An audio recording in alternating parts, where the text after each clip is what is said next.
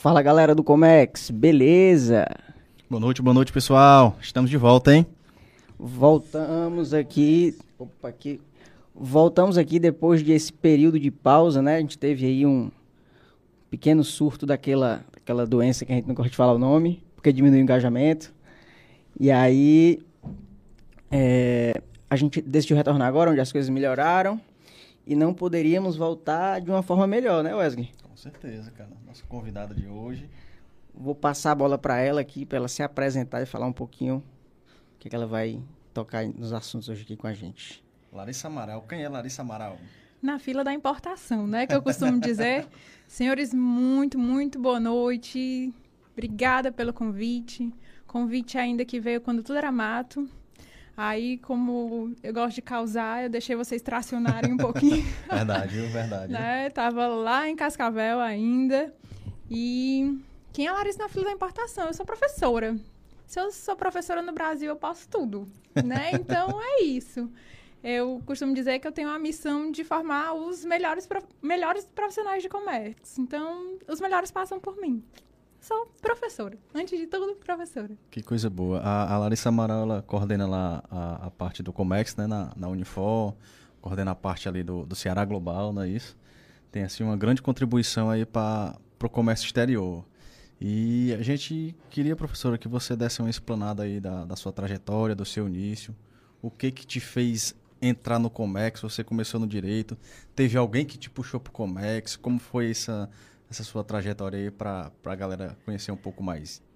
Você, ouvindo minha trajetória, você vai saber que nada é impossível, assim, né? Porque, sim, formação foi toda no direito, graduação, especialização, mestrado, tudo no direito, advogava, tudo bem protocolarzinho, bonitinho, mas como vocês costumam dizer, no Comex todo dia é uma sexta-feira 13, né? Não tem calmaria, marcar não faz um profissional de Comex. e aí aconteceu que eu fui de, do direito contratada para dar aula na Universidade de Fortaleza pela engenharia. E de repente eu caí no curso de comércio exterior e vocês sabem por quem todo mundo que já passa pela Unifor sabe quem é o Escoberto. Ele consegue ver o melhor de cada um. E aí eu vim parar por um acaso no comércio exterior, fui picada. e aí, daí pra frente, foi só pra trás, né? Daí foi logo com um tremendo desafio que foi ensinar legislação aduaneira. Costumo dizer pausa para o pessoal respirar. Se passou por isso, né? Já passou, já sobreviveu. Ou então, né? O pessoal do comércio ainda vai passar por mim. É, e aí, assim, se eu já comecei ensinando legislação aduaneira, dentro da mesma linha do seu professora, né? Posso tudo. Né? Dentro do, do curso de comércio exterior. E aí foi, foi amor. Né? Daí já fui apaixonada. Não tem como estudar legislação aduaneira sem estudar um pouquinho de logística, um pouco de cenários econômicos. E aí envolve tudo. Hoje, sei lá, sou professora de legislação aduaneira, mas um pouquinho de cada coisa ali no comércio eu acho que dá para desenrolar. Show de bola, professora. E, e, há quanto tempo assim você leciona ali na Unifor? Legislação aduaneira desde 2018. Não gosto dessa brincadeira de há quanto tempo. Ah, faço trabalho tanto, né? há quantos anos? Vamos, vamos brincar direitinho, né? Não precisa ficar dando dados, o pessoal fazer, né? Uma, começar a somar os fatos, né? Mas legislação aduaneira. É, dia desse, né? Um Respondi isso e, e seja. Né, legislação aduaneira desde 2018. Quando eu recebi a notícia, assim, foi 2017-2, que em 2018 eu iria ter esse desafio. E aí foi aquele corre-corre, compra livro, estuda tudo, numas férias, estava saindo de férias. É... Desmarcou a viagem? Des desmarquei não, mas estava lá com meu livro de legislação aduaneira num cruzeiro. E aí foi surreal, inclusive, porque você muda o clique, né? Eu acho que vocês do, do Comex conseguem sentir isso. Você não passa mais por uma aduana, né? Você passa, assim, por uma fiscalização aduaneira em zona de controle numa zona primária. Você, você muda logo o, o, o pensamento. E aí foi tudo, inclusive na viagem, direcionado a, ok, estou fazendo aqui o quê? Sofrendo um controle aduaneiro. Né? Estou numa área de zona primária. aplicando. Já, já, já começar a mudar daí. E aí foi demais. E assim, eu sempre tenho a dúvida de. Tu começou no direito e como foi a vontade de do direito? Por que o direito, né? Teve assim um, um parente, um pai, alguma pessoa, realmente foi as matérias do colégio ali, que é o que geralmente direciona o aluno?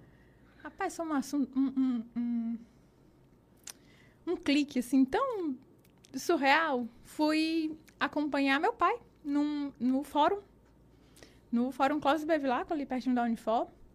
E aí, vi aquele pessoal todo tão paramentado, todo mundo tão sério.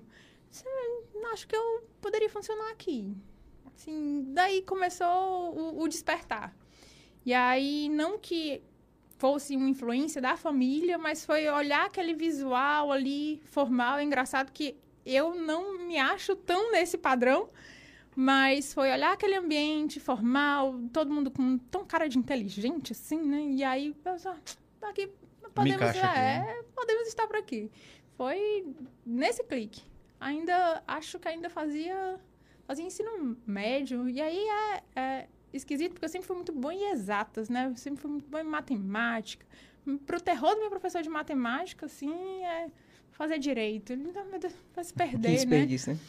Fiz Cefet, né, que era escola técnica, fui monitora de física, assim, e aí fui fazer direito na graduação, né? Mas, mas me encontrei, acho que eu acho que a gente está perdendo um pouco esses contornos, assim, esse lance de, ah, sou de humana, sou de exata, hum, não, hoje a gente fala tanto de manipulação de dados, métodos quantitativos, inclusive no direito, acho que a gente perde um pouco dessas barreiras bem delineadas. É, e a cada vez que a gente tem uma difusão maior da informação, a interdisciplinaridade acaba né, se tornando dia a dia, né? Você está no direito, mas você está fazendo um processo de, sei lá, proteção de dados que o TI está ali, tu tem que entender os dados do TI, então realmente é, é, cada vez mais a gente tem que as informações são mais globalizadas estão mais interligadas. Né? Uma disciplina que, aliás, um curso que mais é, é, une isso é o Comex. Né? A gente fala de administração, porque a empresa tem que ser bem administrada para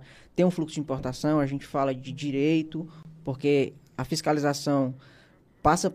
É, as leis vão, vão fiscalizar as, as empresas, né? vão, vão, reger a fiscalização das empresas fala de, de economia, fala de inúmeras coisas, né? E aí a gente é, entra num ponto que eu acho que é o ponto de lecionar. Né? Que eu tenho essa vontade também de lecionar. Inclusive, eu estava conversando com um amigo, seu aluno, Felipe Sobral, que está lecionando e a gente foi assistir um jogo lá no Assis e começou a conversar e tal. Ele me falando das experiências. Aí eu tive esse estalo. Cara, eu acho que eu, que eu me encaixo nisso. Felipe é, é gente ótima, é, também tem um dom, foi, fez monitoria, fez mestrado lá na Unifor. Ele, a gente estava trocando uma ideia recente, ele me dizendo as disciplinas que estava lecionando na Unip, né? É, na Unip. E aí eu disse, cara, tá dando o curso inteiro, né? Mas assim, quando a gente começa, não tem muito como filtrar, né? Vai no que, no que dá, no que tem. E é, o Felipe é uma mega exemplo disso, né? Ele, como monitor, todo mundo chegava já dizia, nossa, os JEDs, né, do Felipe são incríveis. E sobre lecionar. Olha, eu acho que eu já, já nasci um pouco com essa veia, sabe? Gostava mesmo, desde de pequenininha mesmo, essas brincadeirinhas assim de... E se não levassem a sério aquela brincadeira de, de escola, não sei o quê, eu ficava brava. Então, assim, é, eu acho que já nasceu um pouco com essa veia, mas também não acho que nenhuma habilidade você não consegue desenvolver. Tudo é né? treinável, né? É, era treinável, né? E aí, quando a gente faz, assim, tipo, mestrado, essa vida acadêmica meio que te direciona para isso. Então, querendo ou não, no mestrado, é, eu fiz mestrado acadêmico, né? Mestrado profissional. Então, ele já tem formação docente, e, é, algumas disciplinas são voltadas para isso, para ensino. Então, então, daí e foi mais ou menos isso. Eu comecei a lecionar, sim, entrei, por exemplo, na, na Unifor, trabalhei em outras duas ou três instituições de ensino, mas foi logo no finalzinho do mestrado. Que eu já engatei, terminei o mestrado, já estava ensinando na graduação. Eu, eu fazer uma pergunta aqui para a professora, que é uma dúvida, eu acho que de, de muita gente que está terminando ali a sua graduação, né? Mas antes da pergunta, que eu queria que ela explicasse o, qual o caminho, e até a gente estava conversando, né? Que, que a pessoa, após a graduação, ela tem que trilhar para poder, para virar um professor, para ensinar, principalmente para a galera do Comex. Pô, terminei a minha graduação aqui, eu quero ser professor. O que é que eu tenho que fazer? Ó, pós um doutorado? Como é que funciona? Então, eu queria antes soltar, a gente nem soltou os, os patrocinadores, cara. A gente tá, a gente tá destreinado, cara. É, Passou cara. o quê? Passou vários dias sem, né? Fugiu aqui um pouco do protocolo. Deixa ela, deixa ela responder a pergunta. Deixa ela, tá curioso? É, tô curioso também, porque era a minha pergunta de agora, mas aí... Era a tua de agora? É. Puxou, Não, cara. solte aí, porque vai que vocês estão curiosos, imagina, né? Deixa ela deixa pensar, deixa ela pensar e estruturar a resposta, né? É, primeiro que eu quero dizer que não tem que nada, né? Ah, tem que trilhar, não tem que nada. Eu detesto essa expressão tem que, né? Cada pessoa tem um perfil e a história de vida de cada um é o que vai conduzir Claro, você pode dar uma forçada, né? Mas existe requisito, assim, por parte da, da, da universidade que tem, tem sim. Vamos lá. É, versão curta aqui das suas oportunidades acadêmicas, né? Virou mentoria, né? Não gosto muito dessa palavra, não, tá meio difusa, né? Mas vamos lá. Você faz uma graduação. E aí, essa graduação, a gente até tem níveis de graduação, né? Tem a graduação tecnológica, tem um tecnólogo, tem a graduação bacharelado, que é como vocês fizeram em comércio exterior, por exemplo. E aí, depois disso, você tem pós-graduações que são lato senso e estrito senso. Lato senso é, são é, conteúdos um pouco mais genéricos, mais gerais. Por exemplo, você fez um MBA né, em, em, gestão. É, é o que a gente chama de pós-graduação lato senso. Tem as estrito senso, que são mestrado, doutorado, pós-doutorado, que na verdade nem, nem entra mais como título, mas você tem essas oportunidades. Para universidade é, te contratar, por exemplo, como professor, a, a avaliação periódica do MEC. Né? Então, para essa avaliação, você precisa ter nas instituições o maior número de mestres e doutores possíveis, que isso te pontua melhor, te ranqueia melhor. Então, não é que a universidade não pode te contratar, por exemplo, sendo especialista. E há uma pressuposição, e eu vou dizer muito claramente que é uma pressuposição, porque tem muito doutor aí que às vezes não tem o dom da docência, né? É, tem uma, uma pressuposição de que qual, quanto maior o seu nível, mais conteúdo você tem para passar para seus alunos. Né? Então, a gente prefere, institucionalmente, contratar pessoas que tenham maior estratificação acadêmica, né? Um mestre, um doutor. Agora, é, não é impossível contratar, por exemplo, um especialista, mas a gente, né, institucionalmente, vai sair, sair no prejuízo na avaliação do MEC, então a gente evita. Entendi. Entendi. Mas, mas assim, é, realmente, eu tava, tu falou aí dessa questão da estratificação do currículo, né? E eu cheguei a estudar em outra instituição que eu tinha um professor que ele era muito. O currículo dele era muito bonito. Entendeu? Muito bonito de verdade. Naquelas universidades de fora ali. Né? E aí. Só que você via a aula da pessoa e parece que ele não estava ali, sabe? É, conhecimento é, e didática são conceitos muito distintos, né? A gente, às vezes, tem um, um, um cara que é monitor de graduação, que tem uma didática muito mais plena, linda de acompanhar do que um colega. Mas, e aí também vamos combinar. É, tem uma pessoa que tem uma didática que vai te favorecer, te, assim, a, a aula da Larissa é massa. Mas vai ter um outro que vai dizer assim, não, putz, a aula da Larissa... E a gente sabe que no mundo profissional a gente vai lidar com os mais diversos perfis, né? Sim. Então, que bom que não é todo mundo igual. Né? Vamos, hum. né? Que bom que não é todo mundo igual, assim como na vida profissional não vai ser todo mundo igual. E temos para todos os gostos, né? Então vai de você saber esse filtro e se conhecer, se não, eu quero uma aula mais dinâmica, não, eu quero uma aula mais previsível, mas que eu já vá sabendo o que é que tem, que vai ser um pouco num ritmo um pouco menor do que, por exemplo, eu sei que eu falo rápido. Então, para você me acompanhar, às vezes a gente tem alunos estrangeiros, coitados, assim, meu filho, qualquer coisa me pergunta, a gente muda aqui, faz e fala em um outro idioma para vamos facultar o entendimento. Entender é pressuposto. Mas eu acho que é o costume aí de acelerar os áudios, né? Aí eu é. também já, já meto uma velocidade um e meio aqui na fala, entendeu? E aí, quando é um assunto que eu gosto, ux, aí me empolgo, vou rápido. E aí, vamos combinar. Né? Aí dá 10h40 no CD. ah, fácil, fácil, dá 10h40 fácil. Acho que é isso. Será que eu te respondi? Né? Respondeu. Respondeu. Muito bem. E, e assim, é, eu sempre tive curiosidade realmente da preparação, porque eu, eu imagino que você tá ali e normalmente, sei lá, tem 20, 30 pessoas e eles ficam te bombardeando de pergunta ali, né? É que nem aqui, né? Não tem roteiro, né? é, aqui não tem. Você vem. Você vem, levanta a mão pro céu e agradece. Ah, é, só vai, né? Só vai. Assim, e a gente também tem que pensar, a gente que o, professor, né, quem tá do outro lado, não sabe de tudo. Sim, é. E a gente tem que ter a humildade e o respeito com vocês e comigo mesmo de dizer assim, ixi, até aqui eu vou. E outro, vamos lá no Comex, que eu tenho na minha audiência ali na sala, gente que tem expertise muitas vezes profissional muito maior do que a minha. Muito maior. Trabalho com direito para empresas. Sempre advoguei para empresas. Isso aí eu te dou todos os exemplos que você quiser. Mas eu nunca fiz um despacho de importação de uma pá eólica. E às vezes o cara que está aqui sentado na minha frente, ele, ele faz isso aí 38 vezes durante o dia.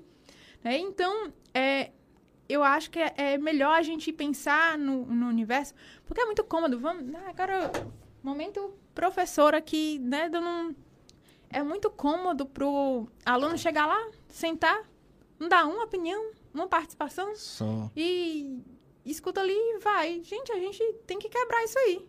Né? Aula ou classe, sala de aula, é um espaço que é para ser construído. Aí você morre de criticar, ah, não quero aquela aula tradicional, mas chega lá e tem preguiça até de, de responder um presente na chamada, né? Tipo, hum, não sei. É mais fácil criticar, é mais fácil falar mal do que. Eu costumo dizer que quem reclama não quer agir. Então é mais fácil falar mal do que. Não, professora, vamos discutir isso aqui? Vamos, na hora. Adoro. E ele é um safe space, né? A gente tem que chegar lá e, inclusive, a gente conversar da divergência política para a divergência de entendimento num espaço que, minimamente, a gente acha que todo mundo consegue dar fatos e mencionar algumas coisas com argumentos, né? A gente espera que, que seja mais do que o grupo do WhatsApp, né? Que você fala aí o que, que você quiser, lê a manchete e vai. Né? Ali é um espaço para discutir. E, e isso é o crescimento de todos, né? Tanto do aluno quanto até dos próprios professores, né? Agora, eu gostei de uma... De uma vou, a gente vai já abrir para a galera que está participando aí do chat, mas eu gostei aqui de uma frase da, da Aline Cristina, ela colocou assim, ó, a docência é um vírus mais potente que o Covid. Uma vez que se pega, tem jeito não. Isso. ah, e é bom, viu? E é bom. Assim, que fazer você tá aqui no momento desse, né? Recebeu um convite do Lucas, que me ligou lá, não sei. Larissa, eu tô pensando em fazer um podcast. Tinha nem né? iniciado ainda, né? Poxa, meu filho crescendo, entendeu? é tipo isso. Tô vendo, tô vendo vocês alçando novos voos, assim às vezes está num outro lugar, viajando, assim, professora, eu disse, aluno, vem cá, né? Assim, eu vivo dizendo que minha meta é a dominação mundial. E saber, por exemplo, se eu chegar na Alemanha hoje eu tenho um aluno, se eu chegar nos Estados Unidos hoje eu tenho um aluno, se eu chegar... Putz, isso é muito bom, muito bom. E assim, é... Não sei se é meio perigosa essa analogia com vírus, né? Do, que a gente tá vivendo, tá mas, medo, né? mas, mas pega, mas pega. Show de bola. Bora falar dos nossos patrocinadores aí, Bora. pra gente abrir para as mensagens aqui da galera do é. chat soltar aqui os patrocinadores. Vamos falar da. Chegou ali,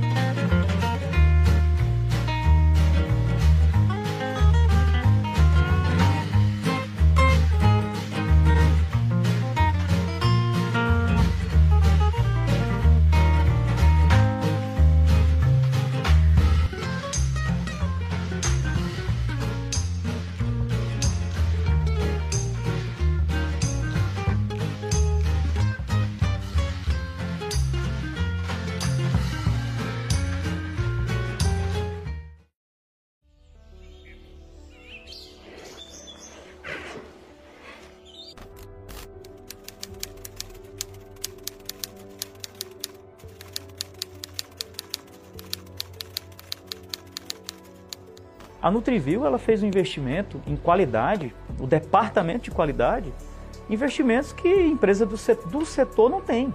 Então, assim, hoje em dia, é, uma empresa, para ela se tornar competitiva no mercado, ela tem que ter os controles de qualidade. E aí a Nutrivil hoje foca nisso, tá? Hoje a gente tem as boas práticas de fabricação, que a gente chama de BPF, né, que é a ápice do programa de qualidade, onde a gente envolve desde o gerente, desde o pessoal de compras, de vendas, diretor, gerência, até o pessoal do laboratório. Investimos em equipamentos em NIR, leituras infravermelho, aqueles mesmo que fazem as análises laboratoriais de sangue, análise em 15 segundos, coisa que demorava 3 horas para ser realizado. Né?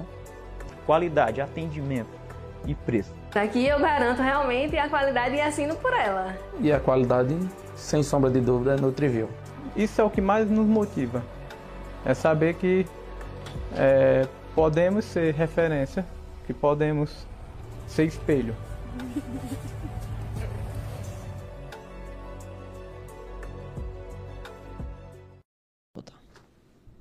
Delay, né? Estamos de volta, estamos de volta depois de passar aí nossos patrocinadores, né? E aí vamos retornar o papo aqui. E vamos dar uma passadinha pelo chat aqui, né, Wesley? É, dá uma passadinha, cara. A gente vê aqui quem é que tá com a gente aqui, o pessoal. Participando. Janete Dias, boa noite, boa noite. Alessandra Maciel, no aguardo pela melhor professora. Olha aí. Matheus Vitor, boa noite a todos. Boa noite, Matheus. Larissa Vieira, cuida. Cuidamos já, viu? né? Aí tem aqui a Larissa. Isso aí é sobrevivente de legislação aduaneira, viu? A gente tem que valorizar o corre dela, é verdade. Então. Tem aqui o Adriano Carvalho, ela é maravilhosa. Que honra ser aluno da Tia Lari. Aí ficou popularizada. Agora é Tia Lares e não, não, não tira mais, não. Esse É. daí colou já. Então. Aí tem a Tainá Oliveira aqui. Daniele Oliveira. A família Oliveira tá toda aqui, viu? né? Aí a Alessandra, Ana Maciel. Ela faz tudo com e por amor. É isso aí. Ah, Adriano, a- Roberto Catribe. Boa noite, Roberto. É, Aline Cristina, a a frase que o Wesley falou, né? Veridiana Maciel, Ivoneide, Roberto Maciel, Fátima Cruz. Quem é Wesley? Fátima Cruz? Mamãe, mamãe tá acompanhando, mamãe acompanha todos os episódios, cara.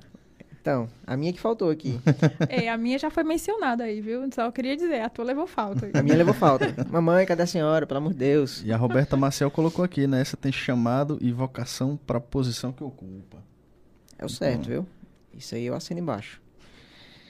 Tereza Lúcia, Ana Maciel, e Veridiana e Rosa Martins. É isso aí, o pessoal tá com a gente. Agradecer todo mundo, né, que na volta, né, marcou presença aqui em peso. Show e de bola. vamos, vamos falar aqui de, de Comex, de... Vamos entrar no assunto mais específico. Vamos entrar aqui no assunto. Rapaz, eu, professora, qual é assim a sua dificuldade? Porque a gente, a galera do Comex, ela é muito ligada ao Comex específico. Aí você dá uma matéria de legislação aduaneira. Tenta falar legislação aduaneira sem rir. Sem rir. Agora foi difícil, viu? Porque a- a- o, direito você vem ali de uma parte mais, como é que eu posso dizer, jurídica. Como é que te- você tenta aplicar isso dentro ali da realidade do Comex para o aluno entender? Tipo, sem usar a jurisprudência, sem, sem correr muito para esse lado do direito. Eu- Juridiquês, como tu é, chamava. sim, juridiquês.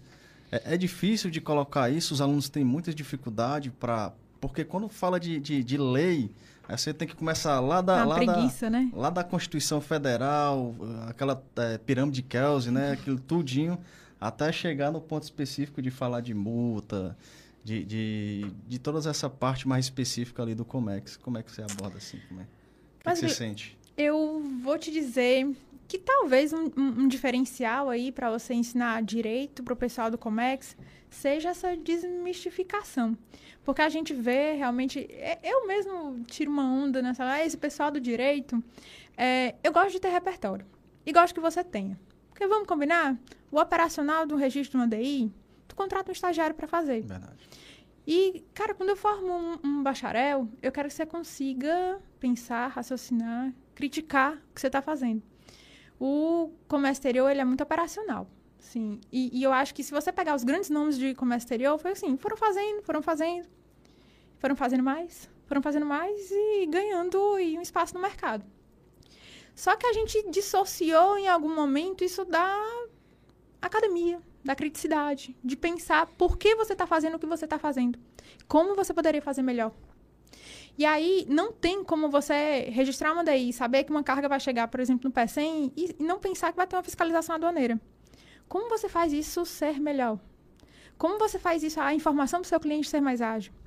E, Larissa, isso tudo passa pelo direito? Cara, passa.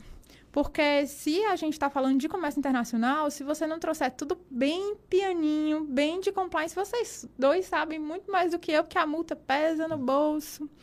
Então, não tem como a gente falar assim, ah, o pessoal do direito e o pessoal do Comex. Porque se você aqui do Comex não atende à legislação aduaneira, e vamos combinar, o pessoal do direito normalmente não sabe. É tanto que a gente tem aqui, conto nos dedos de uma mão, advogados na área aduaneira. Verdade. Que a gente tem um, um gap, assim. Pessoal do curso do direito normalmente não vê legislação aduaneira e comércio internacional. Pessoal do Comex, às vezes, se preocupa muito com o imediatismo do operacional e deixa isso para o pessoal do direito. E aí fica como? Se o pessoal do Comex não vê e o pessoal do direito não vê. Então, cara, a gente tem um campo tão bom de se aproximar.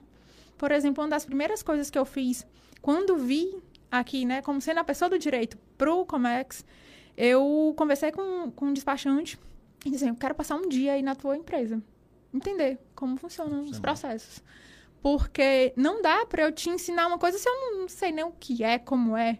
Então, eu pego um documento, é, eu costumo dizer assim, quer quebrar um professor de direito empresarial, leva um título de crédito, um BL, né? Que é um título de crédito. Que a gente poderia muito bem ver lá no, no direito empresarial, mas que a gente não tem essa expertise. Poxa, a gente superou cheque. Tu vai dar aula de título de crédito falar em cheque? Cheque.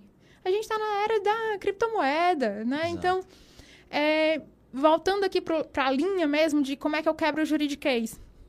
Eu acho que, mesmo história de antes, né, de falar rápido, a comunicação é primordial. Se eu chego aqui e vomito um monte de juridiquês para fingir superioridade, porque vamos combinar? Quem, quem bota essa, essa fala um pouco mais requintada, sem estabelecer uma comunicação, porque eu consigo falar requintado com você, fácil. Mas se você não compreender, se a gente não conseguir estabelecer um diálogo, eu não vou estar me comunicando, eu vou estar falando. E o que interessa na docência, pelo menos é o que eu acredito, é que seja uma relação de troca. Então você precisa entender. E às vezes eu botava até no lado assim do quadro, assim, ó, chega em casa falando que o, chamando aqui o seu irmão de tal nome e usavam algumas expressões do juridiquês para lhe dar repertório. E tirava, inclusive, isso de uma forma mais engraçada. Olha, eu chegue lá chamando ele de. falava alguma expressão bem do juridiquês. Para você ir se acostumando. E vamos combinar. O que é que vai separar você de um operacional? Eu tô falando de pessoas que estão estudando a graduação quatro anos. Não quero que você seja aquele operacional. Deixa ali, assim, durante o estágio, show. Depois que você é bacharel, você te- tem que estar um grau acima. E você não pode dissociar. Que assim, vamos pensar. Deixa o operacional ali pro. Pensa estratégico. E para pensar estratégico, você pensar em, em, por exemplo, compliance aduaneiro. Olha que, que chique você chegar falando compliance aduaneiro, o que é olhar as normas e atender aquelas determinadas normas de importação e exportação, por exemplo. Isso, quem está lá na ponta, registrando a DEI, talvez não se ocupe tanto. Mas eu não estou formando esse cara. Aliás, ele vai passar por isso no processo dele de formação. Mas eu quero muito, só passo por mim os melhores, né? Costumo dizer. É quem sobreviveu com legislação aduaneira. É, eu fico fazendo aqui uma antipropaganda, né? Mas não é não, viu? É para poder subir o nível realmente. É, não tem como, como existir no comércio exterior sem pensar em legislação aduaneira, por exemplo. Não dá. Aí, pensando aqui numa outra coisa do, do direito que vem aqui para o Comex, direito empresarial. Eu, eu quero muito que vocês empreendam. Comecem um negócio novo, tipo isso aqui. Então, não tem como dissociar. E a gente precisa estabelecer uma comunicação válida. Chego, te dou o juridiquês para você chegar em casa falando difícil, bonito. Eu costumo dizer assim, para você mostrar para sua família que tá valendo a pena pagar essa mensalidade, né? Chega no almoço de domingo falando. De...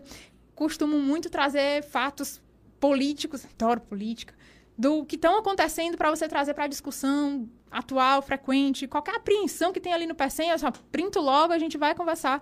Inclusive, a gente publica né, no Ceará Global notícias bilíngues, então nada impede que eu pegue uma notícia que foi traduzida para o inglês e a gente discuta isso em sala. Isso é atribuição de sentido. Isso é associar o juridiquês, a legislação aduaneira à tua realidade. E se você não consegue vislumbrar essa realidade, aí eu estou fazendo isso errado. Eu, eu acredito que ou você não vê, ou você vai ver daqui a pouco. Porque, às vezes, um, um, um aluno que ainda não começou a estagiar, não começou a operar com isso, talvez ele tenha um pouco mais de dificuldade de ver, nah, isso aqui eu vou usar para isso. Mas eu gosto muito de pensar no sentido da utilidade. Ah, Poxa, eu vou lá, falo, até 10h40, né? Precisa ser útil para você. Né? Precisa ter uma aplicação. Se não for prática agora, ou não for para você, porque talvez, por exemplo, você trabalhe com embarque marítimo e eu esteja nesse dia falando sobre regulamentação do embarque aéreo. Enfim, mas para alguém vai servir. E eu acho que precisa estar tá bem alinhado, e aí vai dentro da didática que a gente conversou. E aí vai do professor ter essa sensibilidade de acompanhar também mercado. Ah, um professor hoje que não fala, por exemplo, em NFTs, criptomoedas, ele está ficando, né? E a gente precisa se modernizar, assim como a gente, vocês. No operacional do dia a dia, vocês têm que pensar como eu trago tecnologia, como é que eu trago inovação, inclusive jurídica, para dentro do campo. Então, com a comunicação eficaz, eu acho que, que dá. Não precisa ter esse, ah, de exatas, ah, de humanas, ah, do direito, ah, do comércio exterior. E, cara, vamos combinar, você consegue pensar direitinho e ser estratégico, juntando aí direito e comércio exterior, é um puta nicho de mercado, né? Assim, é um puta diferencial para você. Né? E se, vamos pensar de novo, toda disciplina que você fizer, tô falando aqui em disciplina porque, né, assumir a versão professora.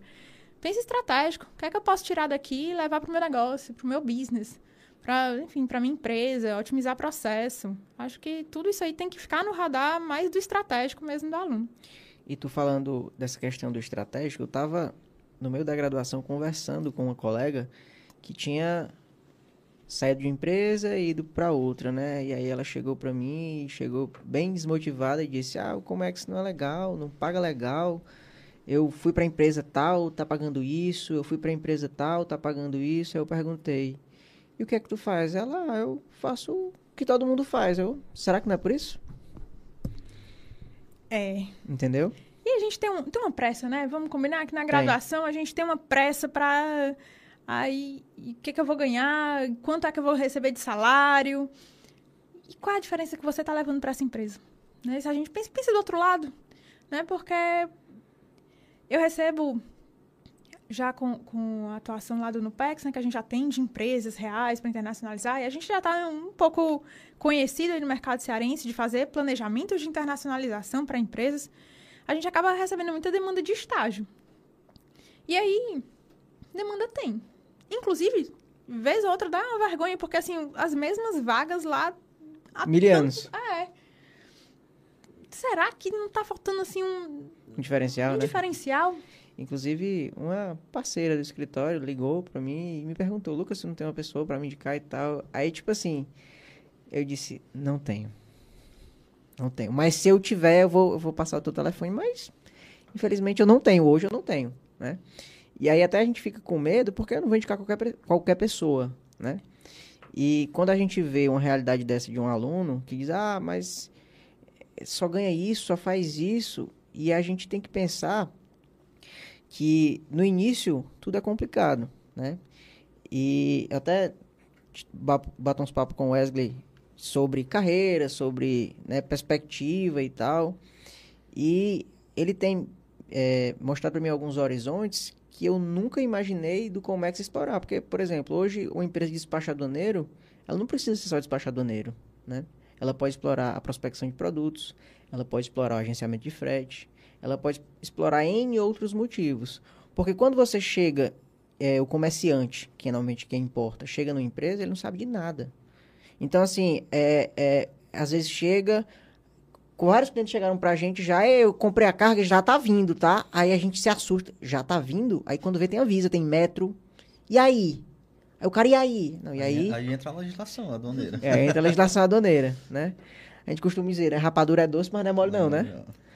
E aí a gente vai começar até a, é, como é que eu posso dizer, nivelar o cliente. A gente começa a conversar com ele para saber ali, começar a explicar e mostrar um pouco de como é esse cenário, né? E aí quando a gente tem um papo ali de, sei lá, uma reunião de 40 minutos, aí o cara já abre a mente para outros horizontes. Ah, é assim, é dessa forma. Eu pensei que era só mandar chegar e e maravilha, né? Aí eu disse, pois é, tem esse pequeno detalhe aqui no meio, mas não se preocupe, a gente está aqui para lhe atender. Entendeu? Porque o seu know-how é vender. E o nosso know-how é fazer a carga chegar até você. É, e aí vai muito também da, de estabelecer essa confiança, de entender que, cara, vira muito bom que seja no agenciamento, no agenciamento. E claro, a partir daí expande os horizontes, né? Porque seria interessantíssimo, e assim, para mim, para os meus alunos, por exemplo, seria massa que todas as empresas grandes vendedoras criassem setores de comércio internacional. Apoiadíssimo. Né? Mas a gente, a realidade que a gente, assim, é o mundo como a gente queria que fosse, não é o que é, né? Então, hoje a gente não tem essa condição. Mas vai que, por exemplo, é, fomentar essa cultura mesmo exportadora ou importadora seja também um papel que pode ser explorado pela empresa de vocês, né? Então, é ver dentro daquela dor uma oportunidade. E, de fato, o cara que está lá na ponta, ele tem que se ocupar de vender. Ele tem que saber que vai contar com um backup de um pessoal profissional e incrível para poder dar o suporte para que ele venda o máximo que ele puder vender, que isso vai ser ótimo para todo mundo. Esse, esses diferenciais, entender expertise, assim, quando você terminar a sua graduação, você quer ser especialista em quê? É. Né? Eu acho que, que o aluno ele está muito formatado ou, ou, acomodado, assim, sem querer. Não estou falando mal, eu estou tentando despertar, né, esse, esse sentido e essa sensibilidade em você. De, ah, não, esse semestre eu tenho umas disciplinas que a universidade vai dizer que eu tenho. Beleza. Não olhei o programa, não sei o que é que eu posso extrair de melhor dela. E aí, de novo, dentro da linha estratégica, gente, temos que ser estratégicos na vida, na vida pessoal, inclusive profissional. E aí, é, tá ok, meta, passar nas disciplinas. Putz, é complicado. Né? Não, não, é só, não é só isso. E aí, vamos aumentar o grau de dificuldade. A história da indicação. É, quando a gente tinha aula face to face, né? A gente ainda conseguia saber, ah, aquele ali senta lá atrás, não tá nem se importando. Na verdade, eu vou falar nem o pessoal que senta lá atrás, porque eu tenho dois alunos especialmente que eu nunca mais vou esquecer, que sentavam lá atrás, eles até hoje eram, era uma dupla ali, até vou mencionar, o Ítalo e o Armando, eram, assim, sempre andavam ali juntos, lá atrás, toda vida que abriam a boca era assim, um negócio muito certeiro. Eu disse, rapaz, que legal. Foi com eles que eu quebrei esse preconceito daquele, daquele, pessoal, assim, que do fundão. a galera do fundão. Participa, aquela galera do fundão mesmo, típica, né? E aí, então, ele foi até orientando também de TCC, tipo, sensacional. Fez um trabalho de logística muito bom. E aí, é... não faz só isso. Lá, naquela época, a gente conseguia extrair, assim, ah, mas esse aqui é comprometido, esse aqui sabe falar bem, esse aqui... E agora que a gente não tá, sabe nem as carinhas? E agora que você entra lá na aula, deixa lá a aula, porque a gente está com dois anos, gente, que ninguém fala nada né? Salvo uma ou outra exceção. É, o Lucas vai saber bem, eu tenho assim, uma habilidade que é meio esquizofrênica, né? De decorar nome, sobrenome e o que é que mais ou menos que faz. Ela olha assim, ó, vira aí Lucas Santos. Aí aponta. Por aí. Estamos com 12 dias de aula, eu já estou fazendo isso com o pessoal desse semestre. Então, assim, é... Mas aí quando você vê e você sabe fazer essa associação, você sabe extrair mais ou menos o que é melhor. Ah, esse aqui é bom, mas não fala muito em público. O que é que tu tá precisando na tua empresa? E aí a gente vai conseguindo triar. E agora que eu tô com dois anos que eu só vejo letrinhas na tela. Como é que, Como é que indica? Agora eu vou fazer com o Lucas, eu não indico para passar perrengue, né? É, a indicação vai com, com branding de indicação da Telares, né? E aí, hum, calma lá, também não, não dá para ser assim. Então, aí, de novo, no estratégico. Por que, que esse pessoal não está, de repente, liberando câmera? Falando, perguntando, mostrando, dizendo o que faz. Porque na, de forma presencial, chega com, com uniforme, chega com farda, com crachá, você ainda articula ali, pergunta. Mas tá rolando uma preguiça generalizada de interação. Entro ali na aula, às vezes não estou nem ali, deixo lá, é tanto que quando a gente fecha as salas on online, sempre Fica. ficam uns dois ou três ali que você sabe que. Poxa, sabe, sabe. Eu já cheguei até 500 alunos de uma vez só e sabia mais ou menos quem era quem. Imagina, né? Imagina no universo mais restrito. É, e outro, vamos lá, seus professores são potencialmente ou que vão indicar, ou que vão te empregar, ou que vão ser teus parceiros. O, a gente conversava aqui antes nos bastidores, o comércio exterior no Ceará, se você procurar, assim, se for em pelo menos um, um, uma segunda. Você pode não me conhecer, mas você conhece um amigo meu. No máximo, você conhece um amigo um amigo meu. Ah. Assim, é, é mas já conhece um amigo seu, pode ter certeza. Né? É, a gente acaba se conhecendo. Então, é importante que a gente consiga estabelecer essas relações. Ah, Larissa, eu vou virar amiga de alguém só porque estrategicamente é melhor para o meu curso? Tá calma, né? Que todo mundo sabe, né? Quando é assim, por interesse. E eu não acho que precisa.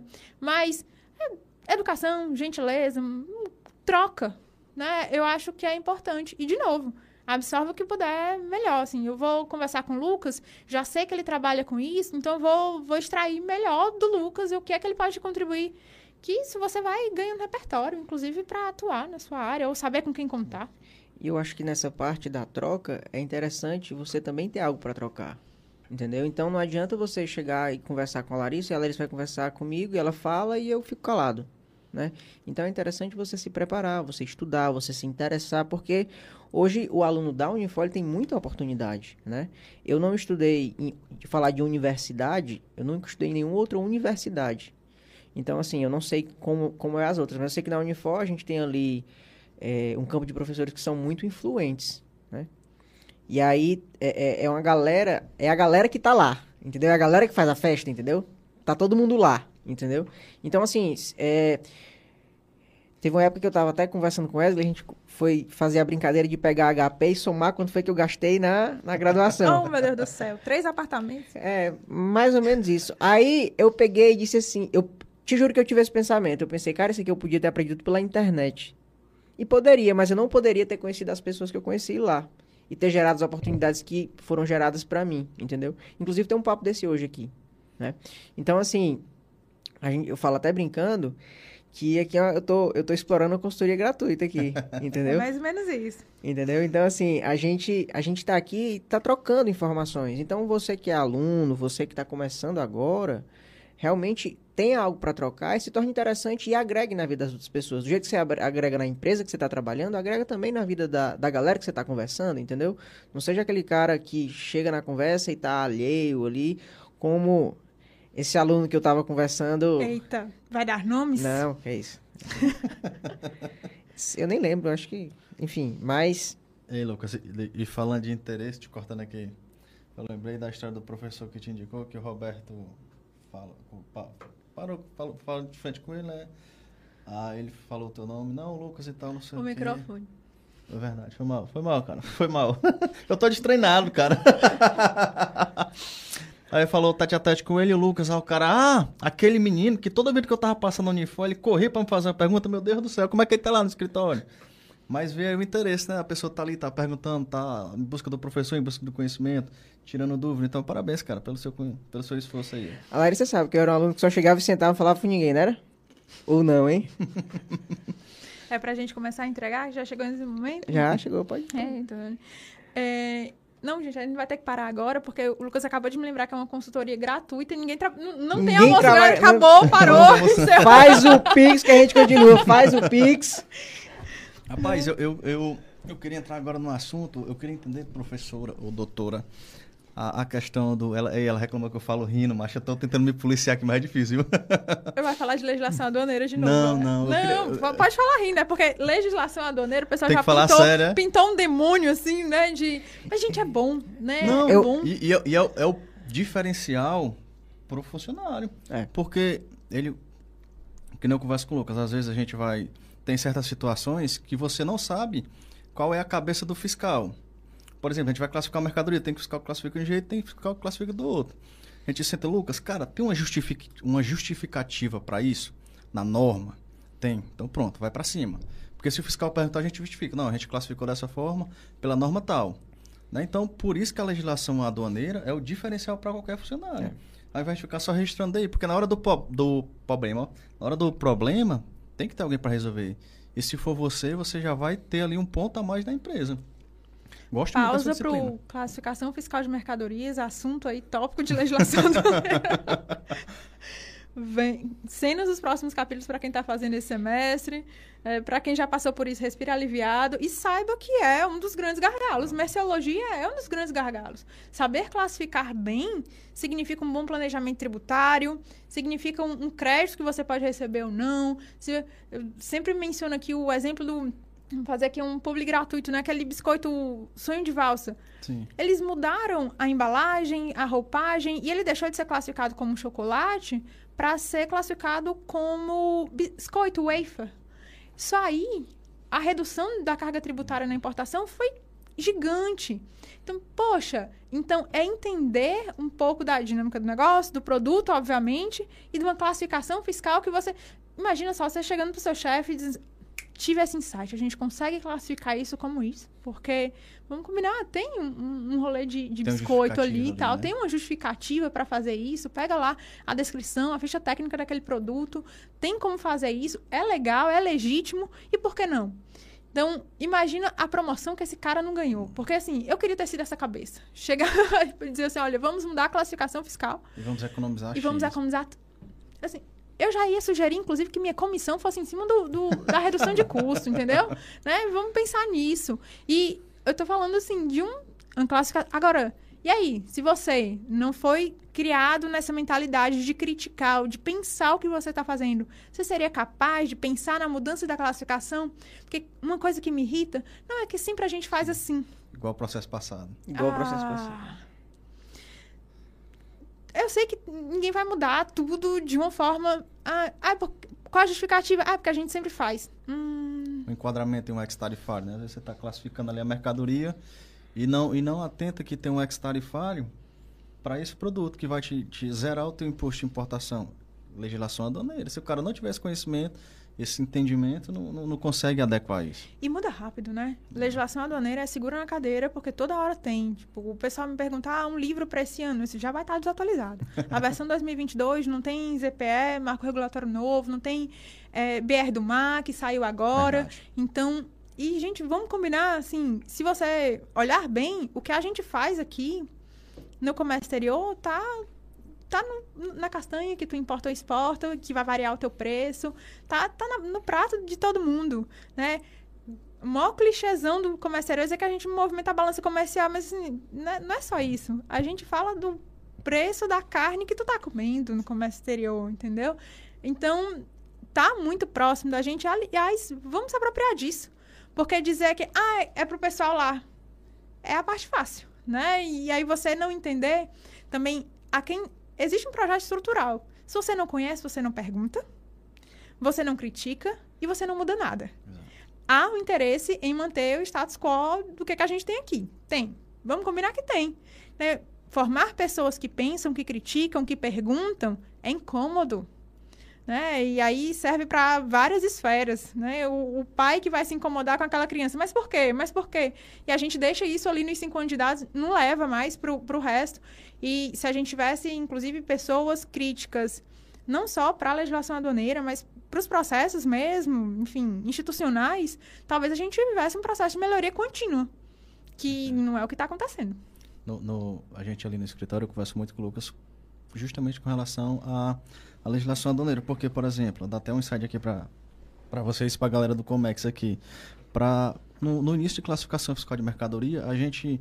O que, que a maioria da, da, das pessoas faz? Entra ali no TechWin, quem tem TechWin, ou em outra plataforma, bota lá o nome do produto, achei a classificação, pronto. Mas a gente não, a gente procura primeiro uma solução de consulta daquele produto. Então, entra primeiro na legislação, não esse produto tem uma solução de consulta. Beleza, a solução de consulta ela vincula apenas a empresa que fez a, a, a, consulta. consulta. Mas a gente tem um respaldo, ó, já tem essa solução, então a classificação é para ser essa. Então já entra primeiro na legislação para depois ir classificar a mercadoria. Se não tiver nenhuma solução de consulta, não, agora vamos para o TecWin, vamos ali para a Nest, bora dar uma lida e classifica. Então entra novamente na legislação, que é o diferencial de quem está ali no Comex. O pessoal tá, tá, com preguiça de ler, né? Quando você é. fala assim, ah, vou ler uma Nest. E eu sei que às vezes o, o, é, o, é o específico de cada produto, né? Também não precisa. Você conhecer a legislação aduaneira é massa, você tem que conhecer bem do seu produto, né? Para saber ali as nuances do, da composição que pode se enquadrar em uma ou na outra. E a gente tem esse o, o Comex ele tá aqui no meio, ele nem é muito exatas, nem é muito humanas, mas aí o pessoal vai deixando de ler né, deixa para o pessoal de humanas a leitura. Mas também não vai muito para os métodos quantitativos que deixa o pessoal da economia. Gente, pelo amor de Deus, não seja essa pessoa. né? Então, é, a leitura é essencial. E aí, seja de uma, de uma nota explicativa, seja para contextualizar aqui quem é que está vendo que não é do comércio exterior que a gente está falando aqui de classificação aduaneira de mercado. Gente, todo, pausa para o momento legislação aduaneira agora, né? Assumiu a professora. É, toda mercadoria no comércio internacional, ela tem uma codificação que a classifica. Então, a gente, dentro do, do universo do mundo mesmo, vai ter o SH6, que é o mais universal, e aqui dentro do Mercosul a gente tem uma NCM. Então, toda mercadoria não vai ser assim, ah, eu vou importar maçã. Vai ser 02, 0, uma classificação aí que vai ser expressa no código numérico. E você classificar bem significa realmente dizer para o físico que você está trazendo maçã e não laranja. E aí vai ter uma tributação e uma regulamentação aplicada para a importação de maçã, no meu exemplo aqui. E aí você classificar bem a maçã, saber se é maçã, sei lá, vermelha, verde, se vem de onde, qual especificação, vai induzir uma carga tributária. E isso precisa ser pensado, precisa ser visto. Então você precisa, inclusive, entender bem da maçã, como ela foi produzida, como ela foi, sei lá, transportada, para poder classificar bem essa mercadoria e não ter nenhuma. Gente, ninguém gosta de pagar tributo né? Vamos, vamos jogar as claras aqui, ninguém gosta. E se você puder pagar menos por esse tributo, porque estudou um pouquinho mais, porque leu, poxa, né? É, pelo amor de Deus, façam isso, né? Vocês estão, de novo, se formando aí em comércio exterior, gastem esse seu conhecimento para isso, inclusive para amenizar no bolso, porque é bom. Galera da legislação aduaneira, anota a minutagem, volta que vai cair na prova, viu? Sabe aquela questão, assim, né? Questão 2 da prova. E eu hein? vou dizer, eu já fiz várias provas da Larissa e não duvido ter alguma coisa de podcast na próxima prova aí. É. não duvido, tá? Isso é verdade. Sempre caiu umas coisas bem atuais. Ela né? viajava para Portugal, tinha alguma coisa de Portugal. Ela visitou a Tesla, tinha alguma coisa do Tesla. Entendeu? Passei um, passei um tempo com o crush no Elon Musk, assim, era tudo Tesla, né? Era tudo Tesla. Foi na época lá que, que, que tu dava aula pra mim lá e era tudo Tesla. Passei, passei um semestre a ficcionar. Eu sempre tenho umas ficções, assim. E aí, nesse semestre, as mercadorias eram sempre, assim, turborreatores, né? Foguetes, pedaços de, de naves espaciais. Gosta de pensar grande, assim. Carros elétricos, né? Agora já é mais do mesmo, né? Mas na, lá na época, né? Era mó visionário. E sempre tem. Eu já teve o um semestre que era tudo eram videogames e peças eletrônicas nesse sentido. E aí é massa, né? Porque você associa, vê muito isso na, na vida real. E aí, no semestre que eu tava falando de videogames, porque começou de uma indignação de com, como, como era caro um PS5, né? Assim. e aí, foi logo na, na, sequência, o, o King Category foi eleito, e aí começou o movimento para isentar alguns tributos. Assim, o universo conspira, vamos, vamos... E aí, voltamos à conversa para uma história de... Tem que, tem que fazer sentido. Gente, eu tô falando do videogame e vamos combinar. Meus alunos ou estão jogando em streaming ou estão tentando comprar consoles, os que ainda vão para os consoles, né? Então, de vez em quando, tem também umas comprazinhas de, de streaming, de jogos, por exemplo, Call of Duty, vai comprar, tem tributação, não tem? E serviços de streaming, Netflix, e aí, tem CMS, não tem? Isso é atribuir a, a mais crua realidade dentro da. E tá tudo ligado, não tem como dissociar. É, tá mais presente do que você pensa. É serviço, é mercadoria. Olha o meu TCC aí, tá vendo? Olha o meu TCC aí, tá vendo? É, o seu TCC não sairia se as pessoas não criticassem. Ah, como eu pago o ICMS de tal forma? A base de cálculo do ICMS é essa. E vai aceitar, assim, no teu colo? Assim, essa é a parte fácil, né? É. Aceitou e foi vamos criticar, vamos pensar isso aqui, será que não é uma bitributação? E, e aí fica para as aulas. Exatamente. Professora, doutora, é, eu queria que você explanasse aí para a gente um pouco sobre o, o, esse projeto aí, né? A questão lá do, do Ceará Global, né? Como é que funciona para as empresas? É uma reunião? Explica aí para a gente como é Vamos é, fazer um publi, né? Vamos. Então sigam aí, arroba Ceará Global. O Ceará Global ele é um projeto que ele começou na Câmara Setorial de Comércio Exterior e Investimento Estrangeiro, vinculada ao governo do Estado, né? vinculada à ADES. Qual a ideia? Né?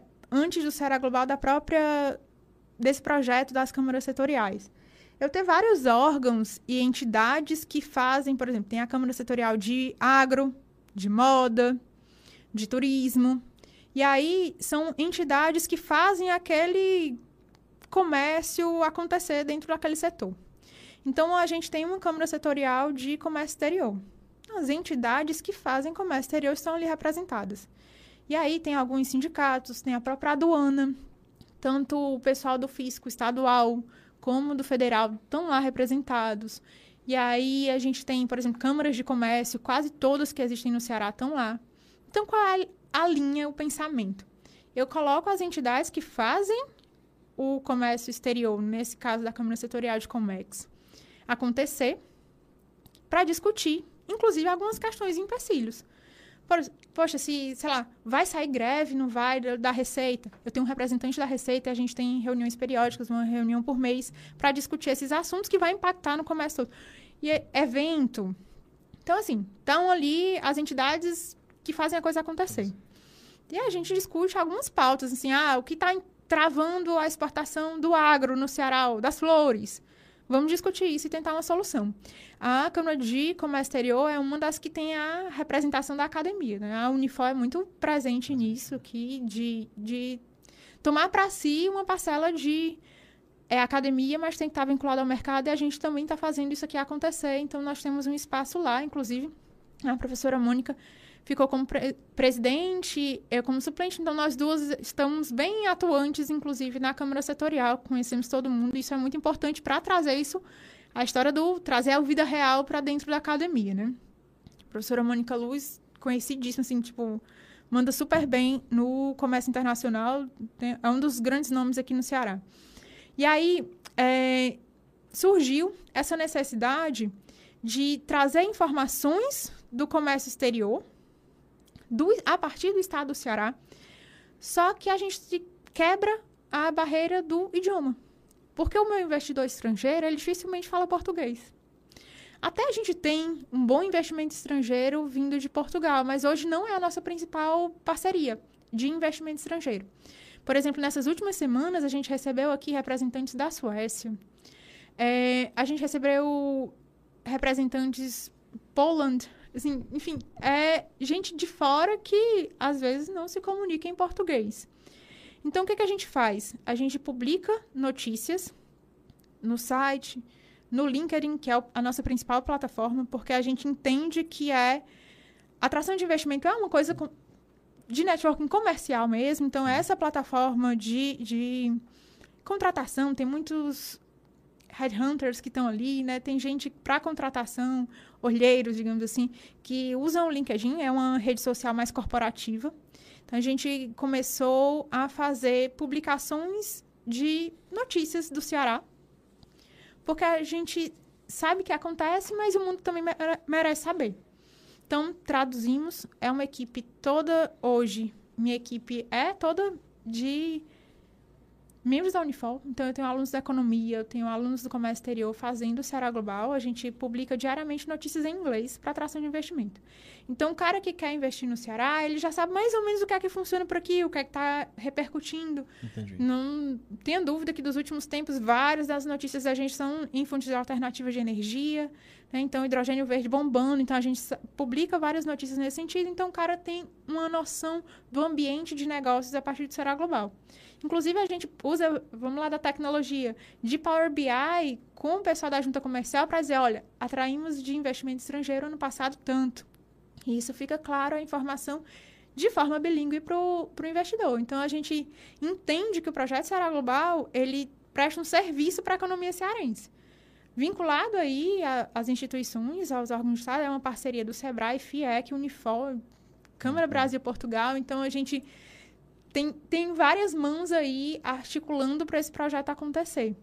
E aí eu tenho a honra de... Já peguei o bonde andando, né? Foi introduzido pela Câmara Setorial. Eu coordenei esse programa logo que eu entrei lá no, no, no Comércio Exterior, ali, nos de 2018. E a gente, enfim, é, é uma turma boa. E isso é a história do quem indicar para quem, né? Minha equipe do Será Global eu indico para quem for. E eu, assim, o Lucas sabe quem eu, quem eu abraço aqui como, como meu, eu isso e vou fazer com que eles tenham muito sucesso. Eu tenho como meta. Existe, existe assim, e, e para a empresa privada, o, o, que, é que ela pode absorver desse. Isso daí, elas, elas participam diretamente? Como é, onde é que elas entram aí? Eu acho que das empresas privadas, talvez, assim, do Ceará Global, elas podem usar, às vezes, como estratégia, por exemplo, tem uma empresa, tem um empreendimento que, sei lá, é turístico. E eu vejo lá no Ceará Global que o meu maior investimento vem da Itália.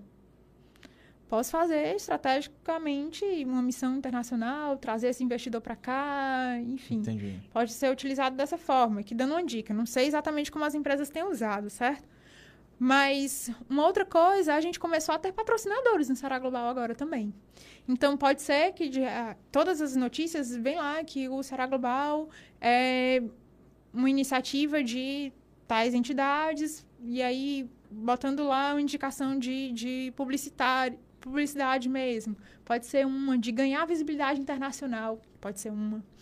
É, e aí, pensando aqui de empresa privada, uma outra iniciativa que a gente tem dentro da, da academia, e assim, a, acabo falando que em nome da Unifor, é que a gente faz planos de internacionalização em projetos de extensão lá no NUPEX.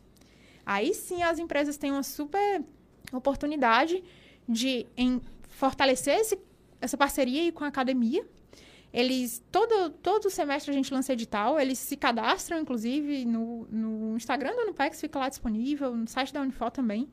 E aí a gente pega uma equipe, e aí professores como Mônica, Felipe, Felipe, Felipe e Felipe. então, eu, a gente fica como head de algumas equipes para poder planejar a internacionalização. Isso é um serviço gratuito que a universidade faz. Bacana. A gente já teve alguns, muitos atendimentos. A gente teve mais de 50 projetos já ao longo do, das edições do NUPEX. Ultimamente, a gente tem atendido bem startups para fazer planos de internacionalização.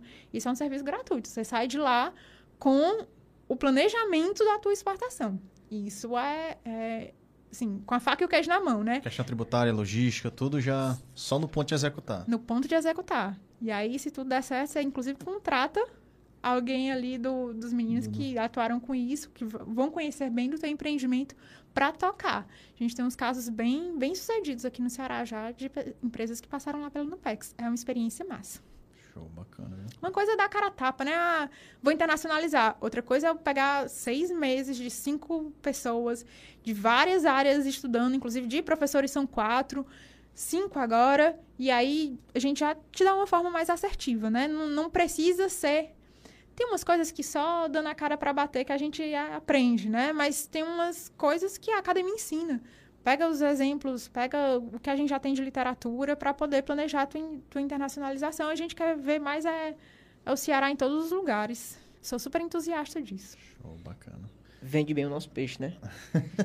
que tem que ser, porque, assim, é, a gente, no começo aqui dos primeiros papos, a gente fala, falou muito de como o comércio exterior ainda é pouco explorado. A gente vê um crescimento muito grande dos últimos 10 anos para cá, uma mudança em todos os quesitos, tanto na, da informação quanto da, da operacionalização dos processos, da digitalização dos processos, mas também da, da vinculação de, de, como é que eu posso falar, de realmente mostrar o comércio exterior, mostrar o que é que o Ceará pode é, é, atrair investimento, é, gerar de, de, de, realmente movimentar a economia, porque assim, o complexo portuário do PECEM, né? Você vê aí, agora inauguraram uma nova, uma nova zona, né? Expandiu. É, expandiu mais uma zona. E isso é um reflexo que a gente conversando, por exemplo, com o fiscal do mapa, o Leandro, que a gente trouxe ele aqui, disse, cara, quando a gente chegou lá no PECEM, não tinha nem lugar para almoçar, cara. Todo mundo se juntava, os moradores iam lá e a gente comia na casa do pessoal, a gente conhecia a vizinhança, entendeu? Né? E hoje você vai lá no PECEM, eu estava até conversando com um amigo que estava procurando investimentos. Né? Eles, cara, tem um, um, um, loteamento lá de casas enormes, já tem, já tá hotéis e, e, e, realmente a economia gira muito em torno daquilo e tudo, tudo isso basicamente nos últimos 10 anos, né? Basicamente nos últimos 10 anos. Então, assim, é uma coisa que vira muito rápido, né? E isso tem que ser mostrado. Isso tem que ser mostrado porque a gente tem que gerar oportunidade pro cearense, né? Pro cearense. O Ceará, hoje, a gente tem a, a posição privilegiada do hub, né? Onde, da, das distâncias dos continentes. Então, é, projetos como o Ceará Global e outros, né? São primordiais para realmente alavancar e colocar essa galera do Comex, que hoje é muito reduzido, como você disse, né? Ou você me conhece, ou você conhece um amigo meu, para que seja mais difundido, né? Eu quando quando comecei no Comex e a gente não imagina o potencial que isso tem. Eu realmente achava que, ah, eu tinha um medo muito grande no início de, putz, qual empresa que eu conheço que exporta, que importa? Né? Se você for olhar, realmente são as grandes e ali médias, médias e grandes empresas. Ah, quantas médias e grandes empresas tem no Ceará? Se eu não trabalhar nessas aqui, eu vou trabalhar onde? Entendeu? Então, realmente, eu tinha esse pensamento, mas hoje a gente sabe que a internacionalização de empresas não vai só no produto. Pode ir no serviço também e pode ir em várias outras vertentes, né? E aplicabilidade, né? Inclusive uma pergunta aqui, ó, uma pergunta aqui da Aline Cristiane de Oliveira, botou assim, ó. Pergunta para a professora: como um leigo em comércio exterior pode entender melhor o que está implicando o preço exorbitante da gasolina na atualidade? Aí essa bola aí, professora. Pergunta de um milhão de dólares, aí, né? que pode, inclusive, ser fixado em dólar mesmo essa pergunta, né? É, eu te diria que não é só no comércio internacional, até porque a gente é bem produtor de petróleo. A gente não trabalha muito com refino, né? Mas você vê aí que a exploração mesmo do. Se a gente olhar os índices de exportação da gente de petróleo, de óleo cru, são das.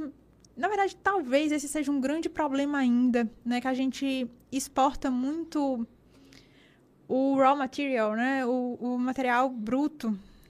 E aí a gente acaba pagando muito alto pelo refino. Imagina, a gente exporta rochas ornamentais, traz ela polida para seu seu granito da sua sala. A gente exporta bastante o óleo, o petróleo cru, e aí acaba tendo que trazer de novo, e aí obviamente com todo o custo envolvido, isso refinado. Num, aí entra uma linha que eu gosto pra caramba. Tô aqui, ó, segurando a bola, mas também não tem como dissociar, que é política, interesses políticos, comércio internacional, interesse de quem que a gente está conversando, né? Não é só, eu não acreditaria, claro que a fixação do preço do combustível, né, do barril de petróleo aí, conforme a moeda estrangeira, a gente indexar isso, como mudou uma política de preço na Petrobras há um certo tempo, e aí fugindo até um, um pouquinho aqui, mas é, é, é, a vida como ela é, é, claro, impactou demais. Então, a variação do câmbio vai gerar uma variação do nosso preço. E essa política de preço foi mudada recente. Né? Então a gente está sentindo no bolso, inclusive agora há um, pensa um pensamento de porque se a gente extrai, se a gente explora, é, realmente temos que usar como indexador o barril de petróleo estrangeiro, é uma questão que há de ser considerada. Eu acho que a gente tem é que superar a, a o lugar comum está sendo difundido aí, ah, é por conta do ICMS do Estado e acabou. A gente não está pensando na política de fixação de preços. Quem mudou essa política? Por que mudou? Se a gente produz e, e outra, eu acho que aí sim a gente tem uma participação importante. Por que, que a gente não moderniza a nossa indústria aqui para, de repente, tentar incrementar esse refino? Porque isso é uma, uma política estrutural. Assim, estou falando de, de investimentos que tem que ser alto, tem que ser uma política voltada para isso. Mas é algo para a gente manter no radar porque é, é muito. A conta não fecha. Se a gente indexa isso à moeda estrangeira, ao barril de petróleo estrangeiro, mas a gente é bem produtor aqui. E aí voltamos a, também à conversa que a gente teve antes, já é porque tem outras pessoas fazendo. Hum, peraí, vamos pensar se a realidade da gente tem que se adequar à realidade de outras pessoas, porque tem todo mundo fazendo. Será que. E aí vai do, do cidadão se apropriar desse conteúdo e chegar para o seu representante e dizer: e aí? É, vamos cobrar? Né? Porque, ao fim e ao cabo, é disso que a gente está falando: é de representação e de interesse político que a gente tem que assumir uma passagem de responsabilidade que quem está fazendo essa política de preços, por exemplo, foi alguém que a gente elegeu, né? E aí não me vem dizer, ah, eu não votei em A, em B, o nosso sistema representativo é diferente. Então, elegemos, é o que, é, é, é, o que temos, e aí vai de, de a gente refletir, não. Tem, tem uma linha de interesse aí por trás de tudo, né? Mas, mas o, o, preço internacional seria com relação porque é uma commodity ou é porque é, é uma questão política mesmo? A política de preços foi estabelecida por política, né? De como vai fixar esse preço. Mas é uma commodity. Né? Não é pelo fato de ser commodity que a gente utilizou essa política de fixação de preços, mas é uma commodity e sim utilizamos, optamos politicamente por essa indexação de preços. Show de bola, eu acredito que tenha respondido aí a senhorita Aline, né? E Vamos entrar aqui na, naquelas perguntinhas pra gente conhecer um pouco mais da vida pessoal dela aí. Assim. É, antes, antes disso, a gente falou aqui de várias vertentes, mas a gente falou um pouco da Larissa advogada, né? É verdade, né? Eu assumi aqui a professora e é isso. E aí, assim, eu queria é, que tu falasse um pouquinho, porque hoje a gente balança uma árvore e cai 30 advogados, né? E aí, Agora, se forem bons, né? Exatamente, exatamente. Essa é a questão, né? E assim, é, é o que eu sempre falo de você se diferenciar como profissional, né? E eu acho que o direito, se não for a área mais difícil, é uma das. De você realmente ser um diferencial. Tem muita gente, né? Tem muita gente, tem muita gente. Eu não faço assim, eu não faço... Isso deve ter, de OAB, você deve ter um cálculo aí, mas eu não tenho a mínima ideia de quantos advogados tem no Ceará, por exemplo. Porque vira tipo uma moda, né? Know-how, né? É. Aquele- Aí, assim, eu tenho, eu tenho uma curiosidade de saber como foi que tu ingressou, de sair da faculdade e realmente ir pro escritório, de estagiar, de como foi essa... Qual fo- de escolher o empresarial, por Não, que mas foi... eu, eu acho que ela respondeu, mas eu pensei que tu ia perguntar, porque ela no começo lá, né? Se ela tá, se ela tá atuando, se ela. Não, é- era Porque ela exatamente falou lá no começo, né, da, da trajetória dela. isso, mas como foi realmente essa entrada no mercado de trabalho, entendeu? Realmente, foi que Ou ela virar passou... advogada, né? Exato, virar advogado. Estão comentando aí que tem mais de 46 mil. A, a, a OAB é progressiva, né? Então, é, bom, quem tem a OAB 001 Ceará, então as OABs do Ceará, elas são progressivas, né? Então, e se a gente pegar quem tirou a habilitação de advogado agora, deve ser 40 e poucos mil. Então, não vão ter 46 mil, porque só- alguns só morreram, se aposentaram, né? É, Caraca, é porque tem OAB de 001 pra cima, né? Ixi, então, OAB Maria. Ceará. E aí tem OAB Ceará, OAB São Paulo, é por seccional, é por estado. E aí, hoje, o númerozinho tá de 40 e poucos mil. Mas, obviamente, que aí do meio não vão ter mais os 40 atuando, né? Porque Sim, sim. o advogado 001 deve ter talvez papo, já. deve ter. Talvez. Eu não quero, quero matar ninguém aqui, mas, né? Papocou, É. corta isso.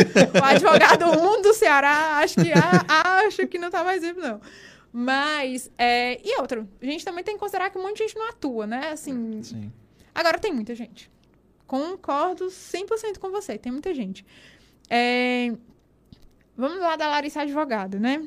Como se diferenciar? Eu acho que não muda não do, do que a gente conversou do Comex. Porque advogado tem muito, né? E, e aí, de novo, pense estratégico. Você vai ser bom em quê quando você terminar a sua graduação? Porque vamos, vamos independente da- do curso que você fizer, aquele período assim que você tá ali no TCC, você tá agoniado com o trabalho de conclusão de curso, desesperado, porque se você é estagiário, daqui a pouco você não é mais. Se você não for efetivado nessa mesma empresa, você vai sair. Então, o que é que você vai ser profissionalmente? Para o cara que é advogado, ainda tem o rolê de terminei, tenho que fazer o AB, tenho que ser aprovado, porque senão eu vou estar ali no limbo, que eu nem sou advogado. Hum, E eu sou o quê? Nem, nem sou estudante, né? Nem sou Perdi, o quê? perdi né? cinco anos da minha vida. Pra, pra quê, né? E aí o nível de estresse da, da aprovação na prova da OAB vai aumentando. E aí temos um, um perigo, né? É, Mas eu acho que é a história do diferencial. Sejamos estratégicos também. Por exemplo, desde a minha graduação, que eu estudo Direito e Política. Graduação, mestrado, foi tudo, foi tudo por aí. Agora que eu enveredei para a área de gestão e estou seguindo nesses rumos, não consigo deixar é, políticas públicas de lado, mas sigo nesse, nesse caminho. Do, isso na vida acadêmica. Na vida advocatícia, sempre foram empresas. Então, não, pouquíssimo advoguei para pessoas individualizadas. Sempre gostei do desafio que é trabalhar para uma empresa. E, e o, a coisa legal, assim como no comércio exterior, você não sabe o que esperar. Porque essa empresa ela pode ter uma questão aduaneira, ela pode ter uma questão trabalhista, ela pode ter uma questão até penal e ambiental. Verdade. Então, assim, cada hora podia vir. Então, assim, você tem que sair bom. E- E pode vir tudo. Então, por mais que você pense, se prepare, né, no meu caso hoje, de legislação aduaneira, consigo tirar de letra. A, a maioria das demandas empresariais é capaz de eu já ter passado, assim, seja coletivo, trabalhista, empresarial, sei lá, a gente já passei por bastante coisa aí no um repertório que a gente tem acompanhando empresas. Foi o nicho que eu achei.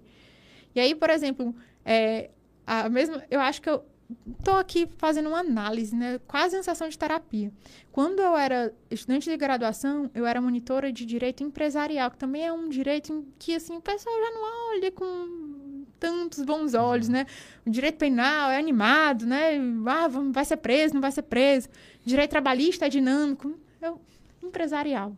Concorrência nessa monitoria? Não tem, né? Só eu, louca.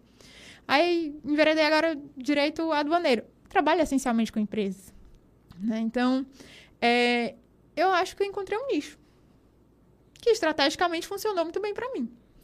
Mas é, fui experimentando também. Durante a graduação, eu acho que o estudante, de uma forma geral, ele tem que se abrir para essa possibilidade. Até a gente conversou ontem num bate-papo lá na universidade. É, eu estagiei com direito penal. Eu estagiei com direito de família. Não aguentei uma semana. Uma semana. Foi assim, pior fiasco. Mas você saber o que você não quer já é um é. grande diferencial. Então, aqui, não, aqui não dá pra mim, não. Né? Não, aqui, não, não dá mesmo. Não dá mesmo. Aguentei, assim, incríveis uma semana. Eu, gente, desculpa. Não deu. Valeu, falou. Né? Valeu, não, falou, não deu. Não deu. Olha, eu trabalhei, é, e aí como bolsista mesmo, como estagiária, ia voluntária, às vezes batia na, na, na porta da diretora de secretaria, olha, tô querendo estagiar para conhecer, pode ser voluntário mesmo, venho aqui. E aí, se é voluntário, você mais ou menos comanda suas horas de trabalho, então você vai, se apropria do conteúdo, sabe como é que funciona por ali e inclusive faz essa triagem, quero, não quero, aqui, aqui me cabe, aqui não me cabe. E eu acho que também nesse sentido é muito bom. Se eu fosse aquela acadêmica de direito acomodada no sentido de, ah, vou fazer aqui as disciplinas que me, me vierem. Aí, fui bolsista na faculdade, então meu, minha nota, né, minha média tinha que ser alta. Também tem um, tem um pouquinho de, sim, sempre fui buscar muito conhecimento, eu achava que tinha esse dever, assim, ah, já que eu sou bolsista, eu tenho que dar tudo de mim. Sempre trabalhei durante a minha graduação também, então o tempo que eu tinha para estudar era muito escasso. Morri de estudar dentro de ônibus, então e era para manter a nota alta. Mas funcionou ser aquela pessoa que é referência, que o professor vai indicar, que e aí assim que terminou a minha graduação, saí, trabalhava num banco. Saí do banco, já tinha também esse conhecimento. É tanto que trabalhei bastante para um banco depois que, que saí, enfim, fui advogar mesmo para empresas. Então, eu acho que tudo é repertório e você nem sabe onde é que vai lidar. Olha, quando eu comecei a, a, a trabalhar no banco, eu ainda fazia ensino médio. E saber que isso depois ia me facultar, por exemplo, conversar com o pessoal da engenharia fácil, porque eu tinha essa experiência mais de exatas, digamos assim, foi ia conseguir porque assim eu acho que, que o, o estudante ou o, o, adolescente de uma forma geral na verdade ansiedade é um mal generalizado não é só do adolescente mas ele já quer entrar na faculdade achando assim ah no terceiro semestre eu vou fazer isso no sétimo vou, no, no oitavo eu vou ser um CEO de uma se level de uma grande empresa multinacional falando inglês fluente calma né calma. o pessoal do Comex aí que acha que vai viajar muito confia viu é Você pode até viajar, né? Mas assim, vamos. Se você se preparar para isso e fizer o, o caminho acontecer para isso. E, de novo, o bom estudante, o bom profissional, vamos combinar? Quem é que você lembra que é bom da sua turma que não está, pelo menos, empregado? Uhum. Né? É, o, o mercado absorve. Eu acho que cabe de cada um ser bom. E aí o mercado, o mercado se. Claro, também não, não, não deixa o bel prazer, né? Pense estrategicamente, mas, mas tem um caminho. E tem na advocacia, você consegue se diferenciar, e tem no comércio exterior. Acho, inclusive, que dá para a gente fazer até esse paralelo bem, bem próximo. O, o Comex em si, ele, ele, ele entra nessa parte jurídica ali, né? Porque, tipo, que nem ela colocou, tem poucos realmente advogados especialistas na área aduaneira, né? Mas um dos pontos também que tem pouco, que, que, o, que o Comex sente carência, é na parte tributária. Contador que, que conheça do Comex. Quando você, você entra para conversar com o contador, o cara te explica a parte interna ali de ICMS perfeita. Agora entra na importação. Pô, cara, eu importei, o produto chegou aqui, eu sou lucro presumido. É, eu vou conseguir descontar esse ICMS que eu paguei da entrada e, e o ICMS substituição, eu não desconto. Yes, como é, como é que funciona? Carga líquida. Rapaz, o contador des- desculpa, né, se tiver algum que conheça, mas a grande maioria, ela, é, eles se perdem nesse ponto porque se, por ser algo bem específico. Foge da realidade deles, né? Então, assim, mas na parte aduaneira também foi, foi jurídica, tem também, a- o advogado ele pode aproveitar para ser um tributarista, né? Juntar essa parte Não tem aí. como dissociar. Não, a, a legislação aduaneira, eu, eu costumo zoar com o pessoal do direito, é o direito rico, né? Assim, a gente, a gente escolheu um direito, assim, ó, empresarial, aduaneiro, tributário, gourmetizado, né? E é para poucos. E, e esse pessoal que diz assim, ah, não faço cálculo de... porque sou do direito, né? Porque sou de humanas, aí não tem espaço para você, meu bem. E tá ótimo. A gente ama. Fica lá mesmo, né? e Se classificando como humanas. Não entra aqui na nossa seara que a gente. O espaço aqui é para bom. É para quem é bom e para os bons e querem se diferenciar. E, e se for para isso, entender de métodos quantitativos, a gente vai. E se for para oferecer a melhor estratégia tributária para o teu cliente, a gente vai também.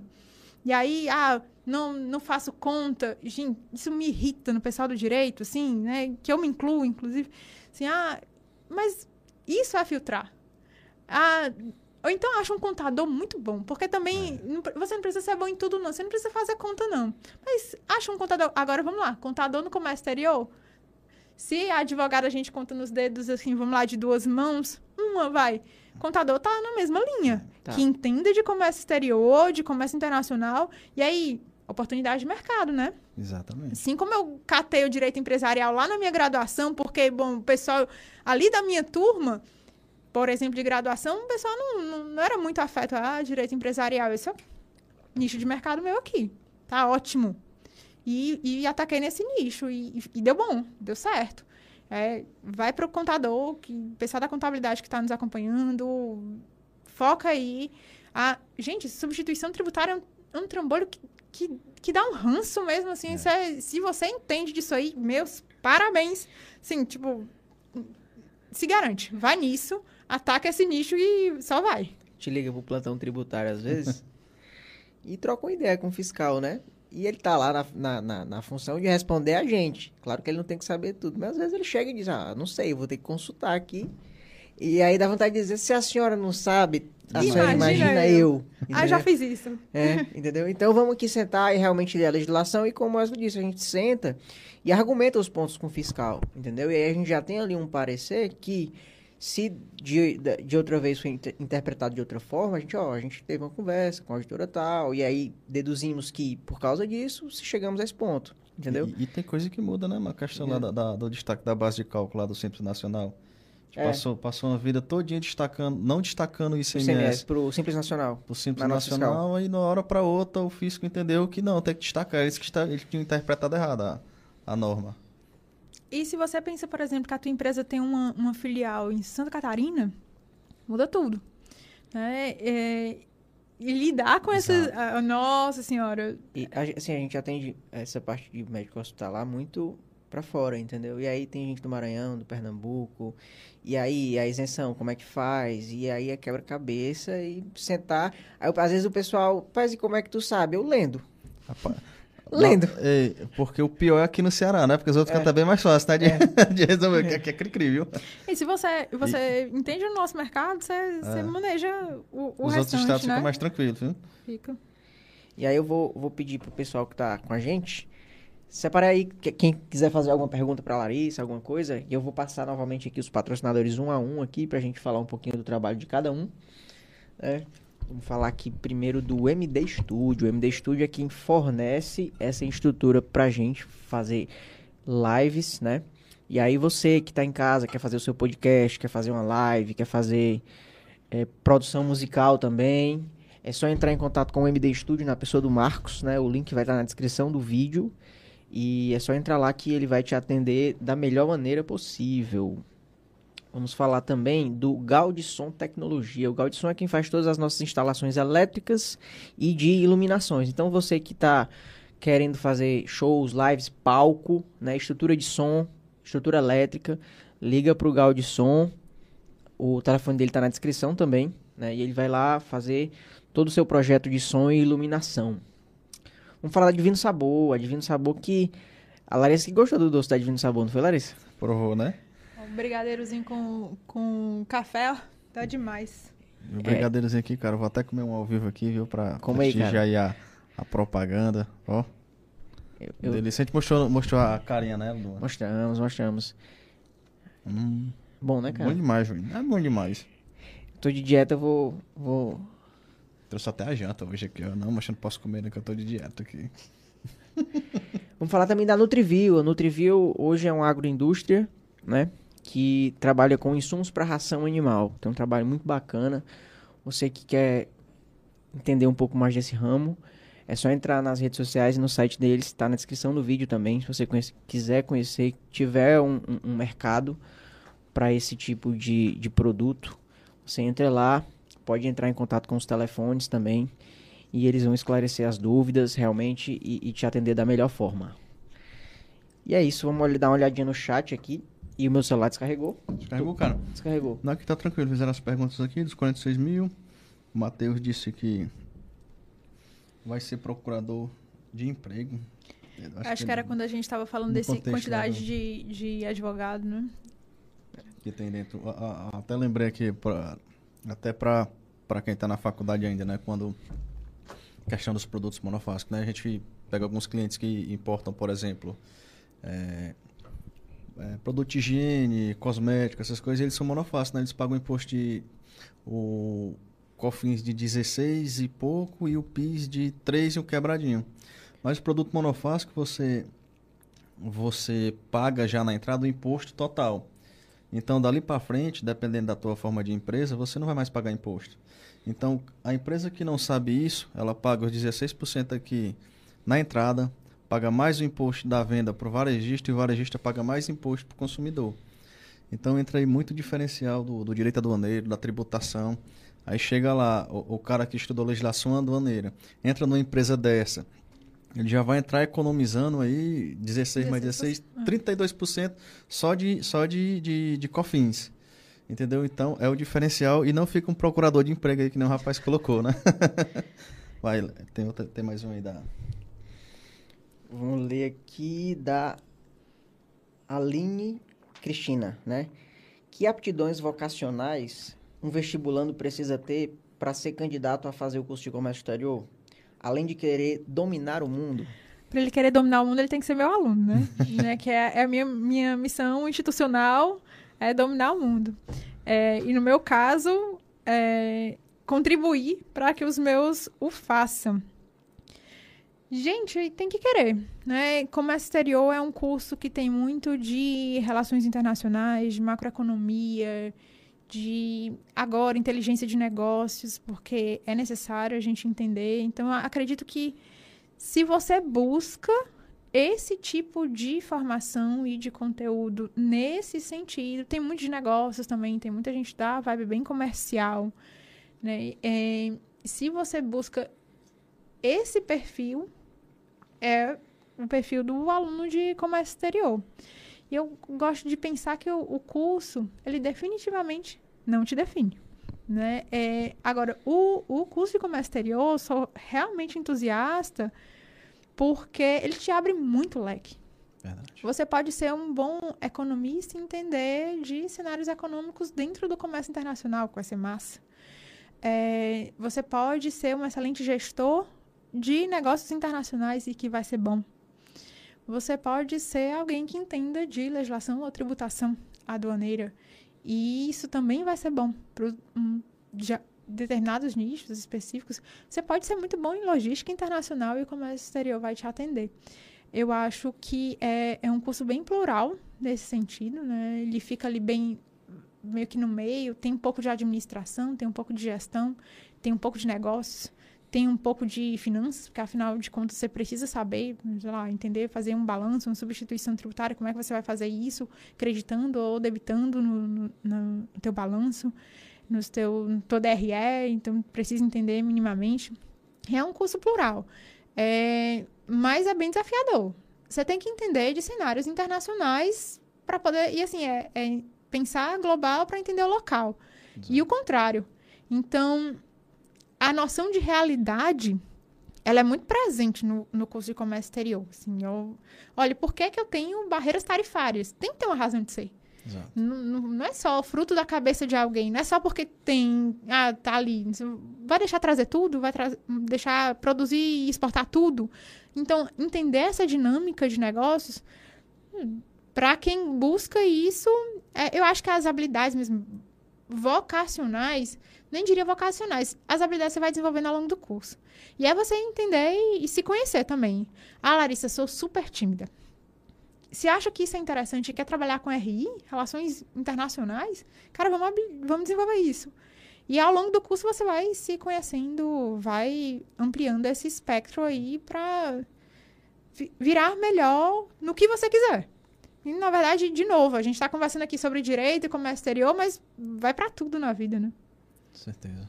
E, professor, assim, no seu pessoal, o que, é que você gosta assim de fazer nas horas vagas? Você fazer que nem o outro, né? Quem, quem trabalha no Comex não sabe se tem isso, né? Mas gosta de tomar Tem. cervejinha, gosta de sair, é casada. Eu vivo dizendo isso que. que eu até gravei um stories antes de vir pra cá. Estou tô ansiosa, porque eu converso. bom, carreira, minha vida profissional. Dou aula aqui de legislação aduaneira fácil. A gente vai conversando aqui sobre. Ah, produtos monofásicos, beleza, vamos fazer. É, o pessoal, eu. eu hum, deixa pra lá, né? Deixa o pessoal. deixa o pessoal que gosta de tomar uma cachaçinha. Eita, né? rapaz, é bom, viu? É, não sou muito fã da cerveja, mas é uma cachaçinha gelada, batata frita. tem uns prazeres que são muito simples, muito simples. Mas tem que ter. É, já corri muito nesse sentido de, ah, não, não tem tempo para socializar, não sei o quê, graduação, fazia. Tinha dois empregos e tal. Hoje eu privilegio demais. Chegou ali a sexta-feira, passou do meu horário. Vamos, tem uma cachaçinha que mora no congelador, né? Nem que Eita. seja ali no Netflix, né?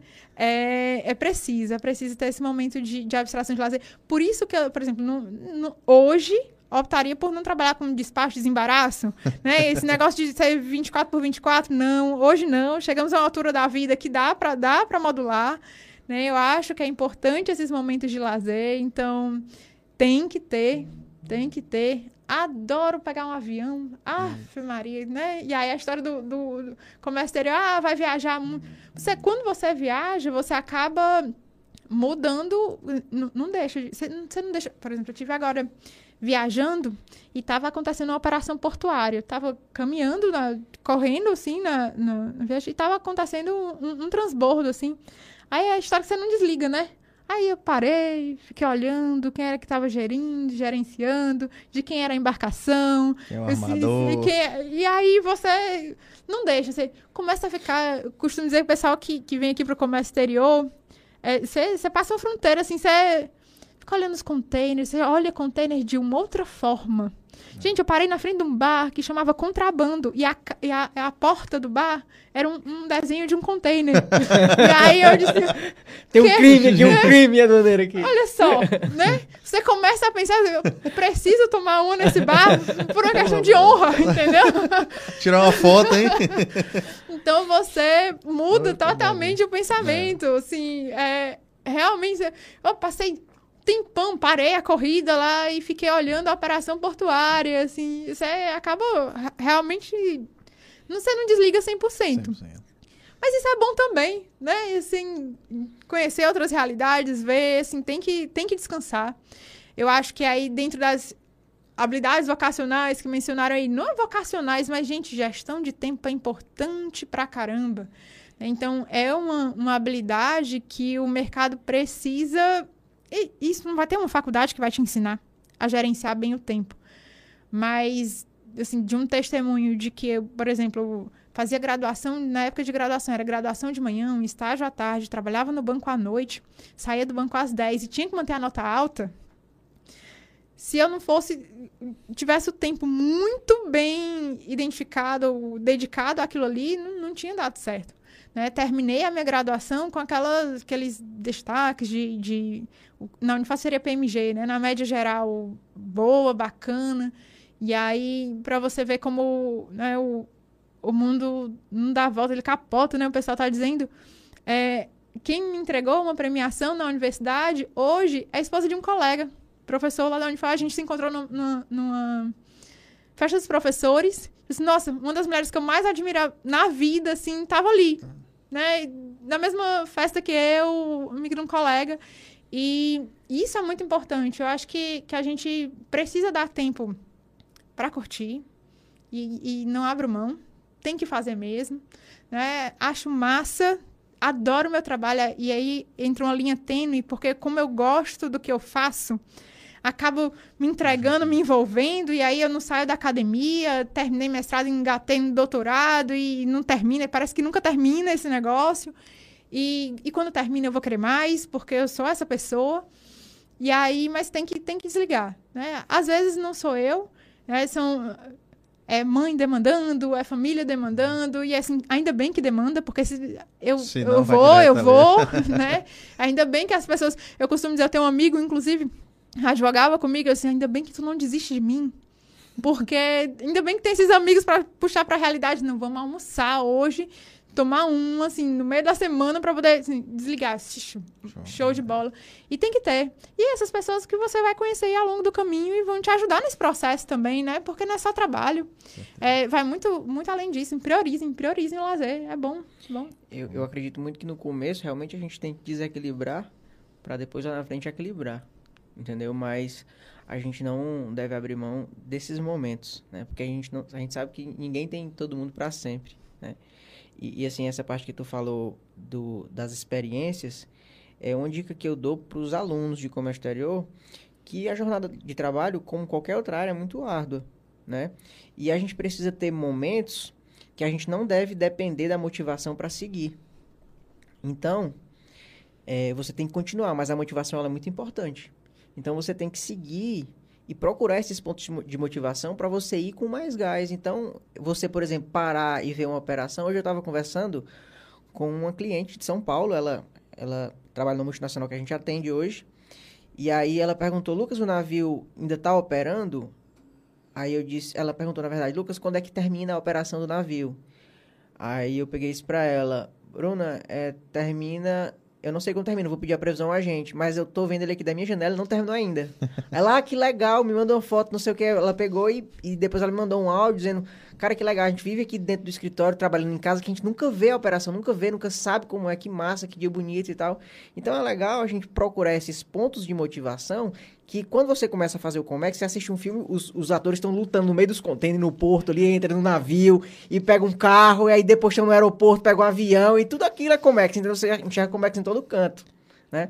Então, esses pontos de motivação, eles fazem você um profissional melhor.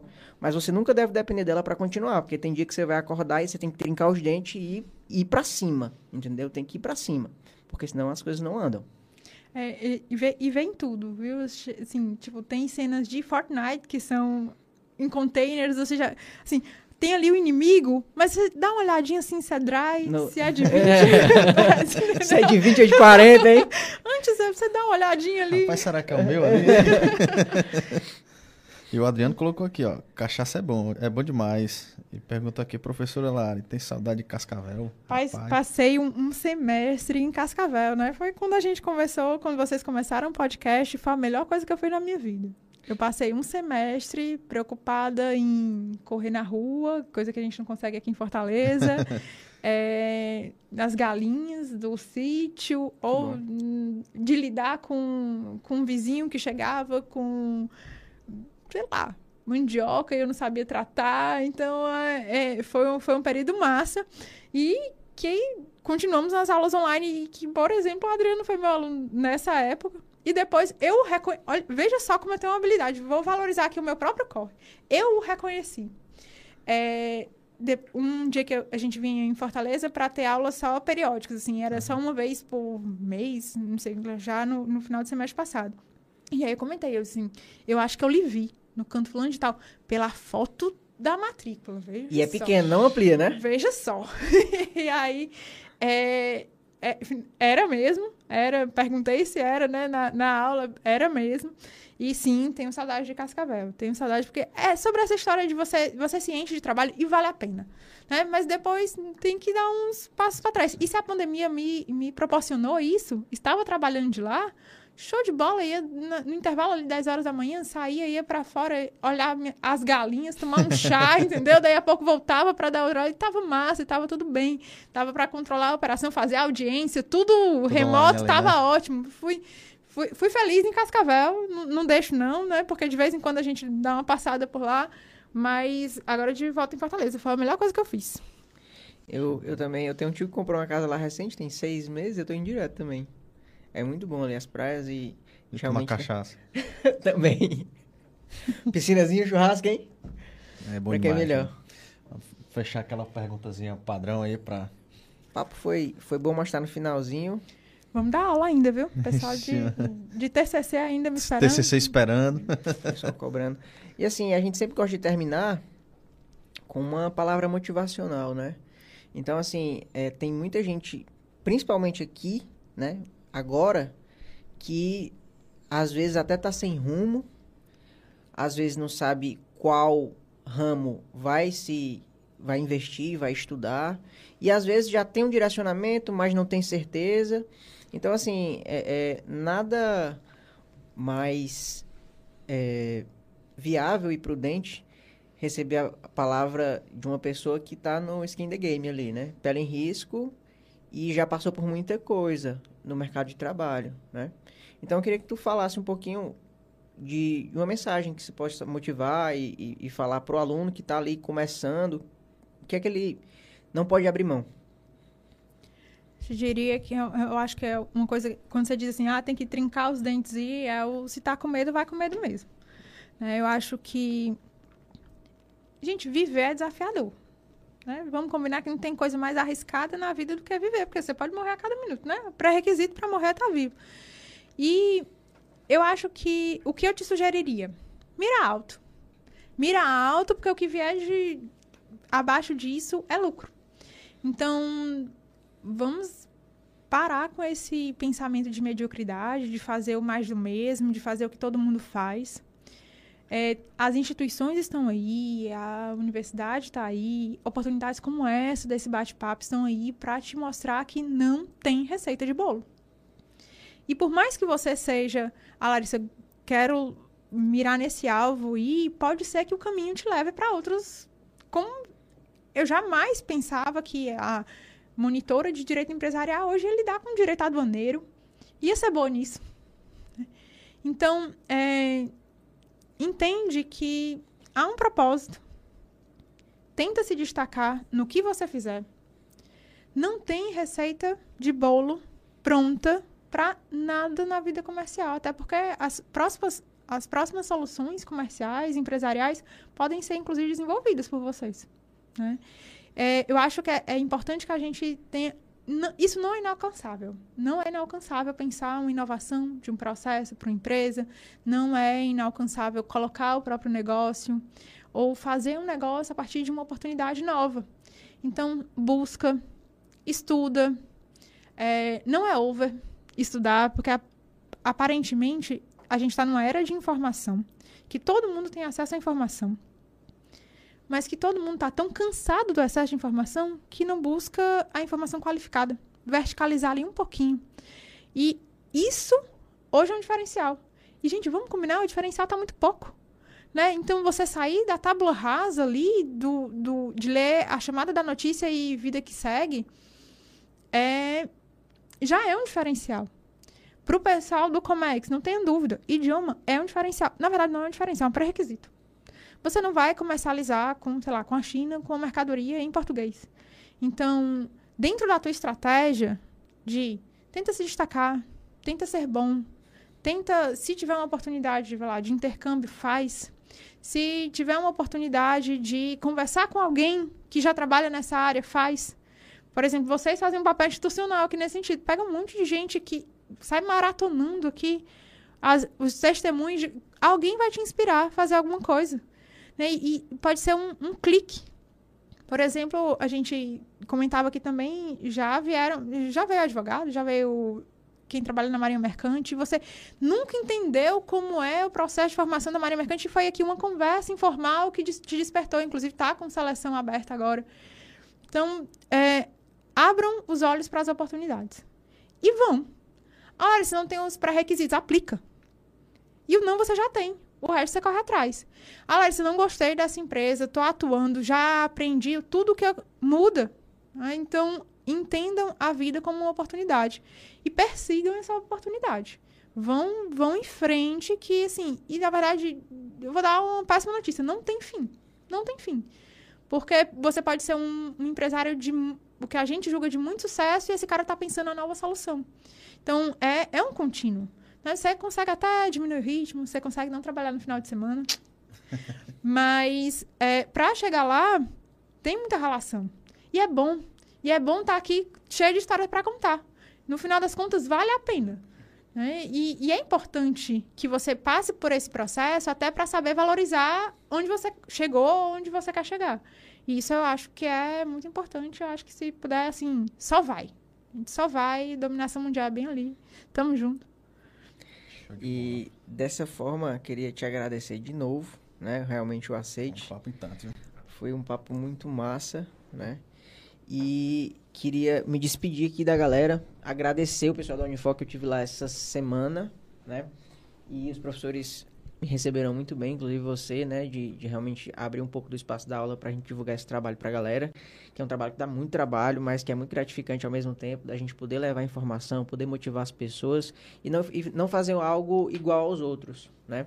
Porque, assim, realmente conteúdo de comércio exterior a gente acha muito no YouTube, entendeu? Mas realmente traz esse lado humano, esse lado é, é, de realmente de dicas, de como seguir, ainda é muito escasso e muito. É, é, é não se vê muito no YouTube. Então eu queria pedir pra galera, porque um, um pessoal novo se inscreveu no canal, o pessoal da Unifol deu muita força pra gente quando a gente esteve lá, realmente se inscreveu, seguiu no Instagram. Pedir para vocês ficarem ligados, né? O papo era semanal, agora vai ser quinzenal, porque o trabalho tá grande, né? É verdade, graças a, gente, a Deus. Graças a Deus, tem muito trabalho pra gente fazer. E até, e até a proposta de, de se apresentar um, uma... um conteúdo melhor, um, um conteúdo mais bem elaborado. Dedicado, né? Exato. E aí, assim, apesar de não ter script, a gente tem uma elaboração e uma, e uma estratégia pós, né? muito grande aqui no pós e no pré para isso acontecer, tá? É, então, assim, eu pedi para você, aluno que está entrando agora no curso de comércio exterior, ficar ligado. A galera de áreas afins, economia, administração, também ficar ligado. Porque a gente não, não trata só do comércio exterior aqui. O comércio exterior ele é um, ele é um, um, um nicho tocante em muitas, em muitas outras áreas. Então, a gente traz empresários, traz realmente galera de outro ramo que a conversa foge dessa, dessa, dessa é, área específica e vai mais para a trajetória do cara, como ele começou, né? A gente tem vários exemplos aí aqui no, no, no Ceará e a gente vai estar tá explorando isso, tá? Agradecer todo mundo que ficou com a gente até agora e até a próxima semana não, passando a semana na outra. Então, Fica ligado no Instagram. Todo mundo que está aqui, deixa o like, por favor, deixa o like aí, se inscreve no canal, tá? Muita gente que assiste não é inscrito. E dá uma conferida nos outros episódios aí, tem muita gama de profissionais que vai, vai agregar e vai te motivar. E dessa forma que a gente termina, quer falar alguma coisa, Wesley? Cara, não, show de bola, suficiente, foi top. Agradecer a professora, a doutora, pela participação. Foi bacana o papo. Você quer complementar alguma coisa, Tânia? Não, fazer aqui o, a youtuber, né? Você chegou até aqui, você aguentou sei lá quantas horas de conversa da gente aqui. Bota aí, hashtag Telares, né? Alguma coisa, se for interessar, se for interessante, acha que vai servir para alguém, compartilha aí. Compartilha. E é isso. Muito obrigada, meninos. É um orgulho é um orgulho, um orgulho mesmo o serviço que vocês estão fazendo aqui, auxiliando aí quem tiver. Pra, do Comex ou não, é um papo meio inspiracional mesmo, né? E, e, se eu tiver algo a contribuir, estamos aqui às ordens. Show de bola. Show de bola, galera. Fica ligado no Instagram que a gente vai estar tá postando as novidades, os né? Cortes. Os cortes, os highlights desse episódio. E valeu. Até a próxima. Até mais, pessoal. Boa Fui. noite. Obrigado.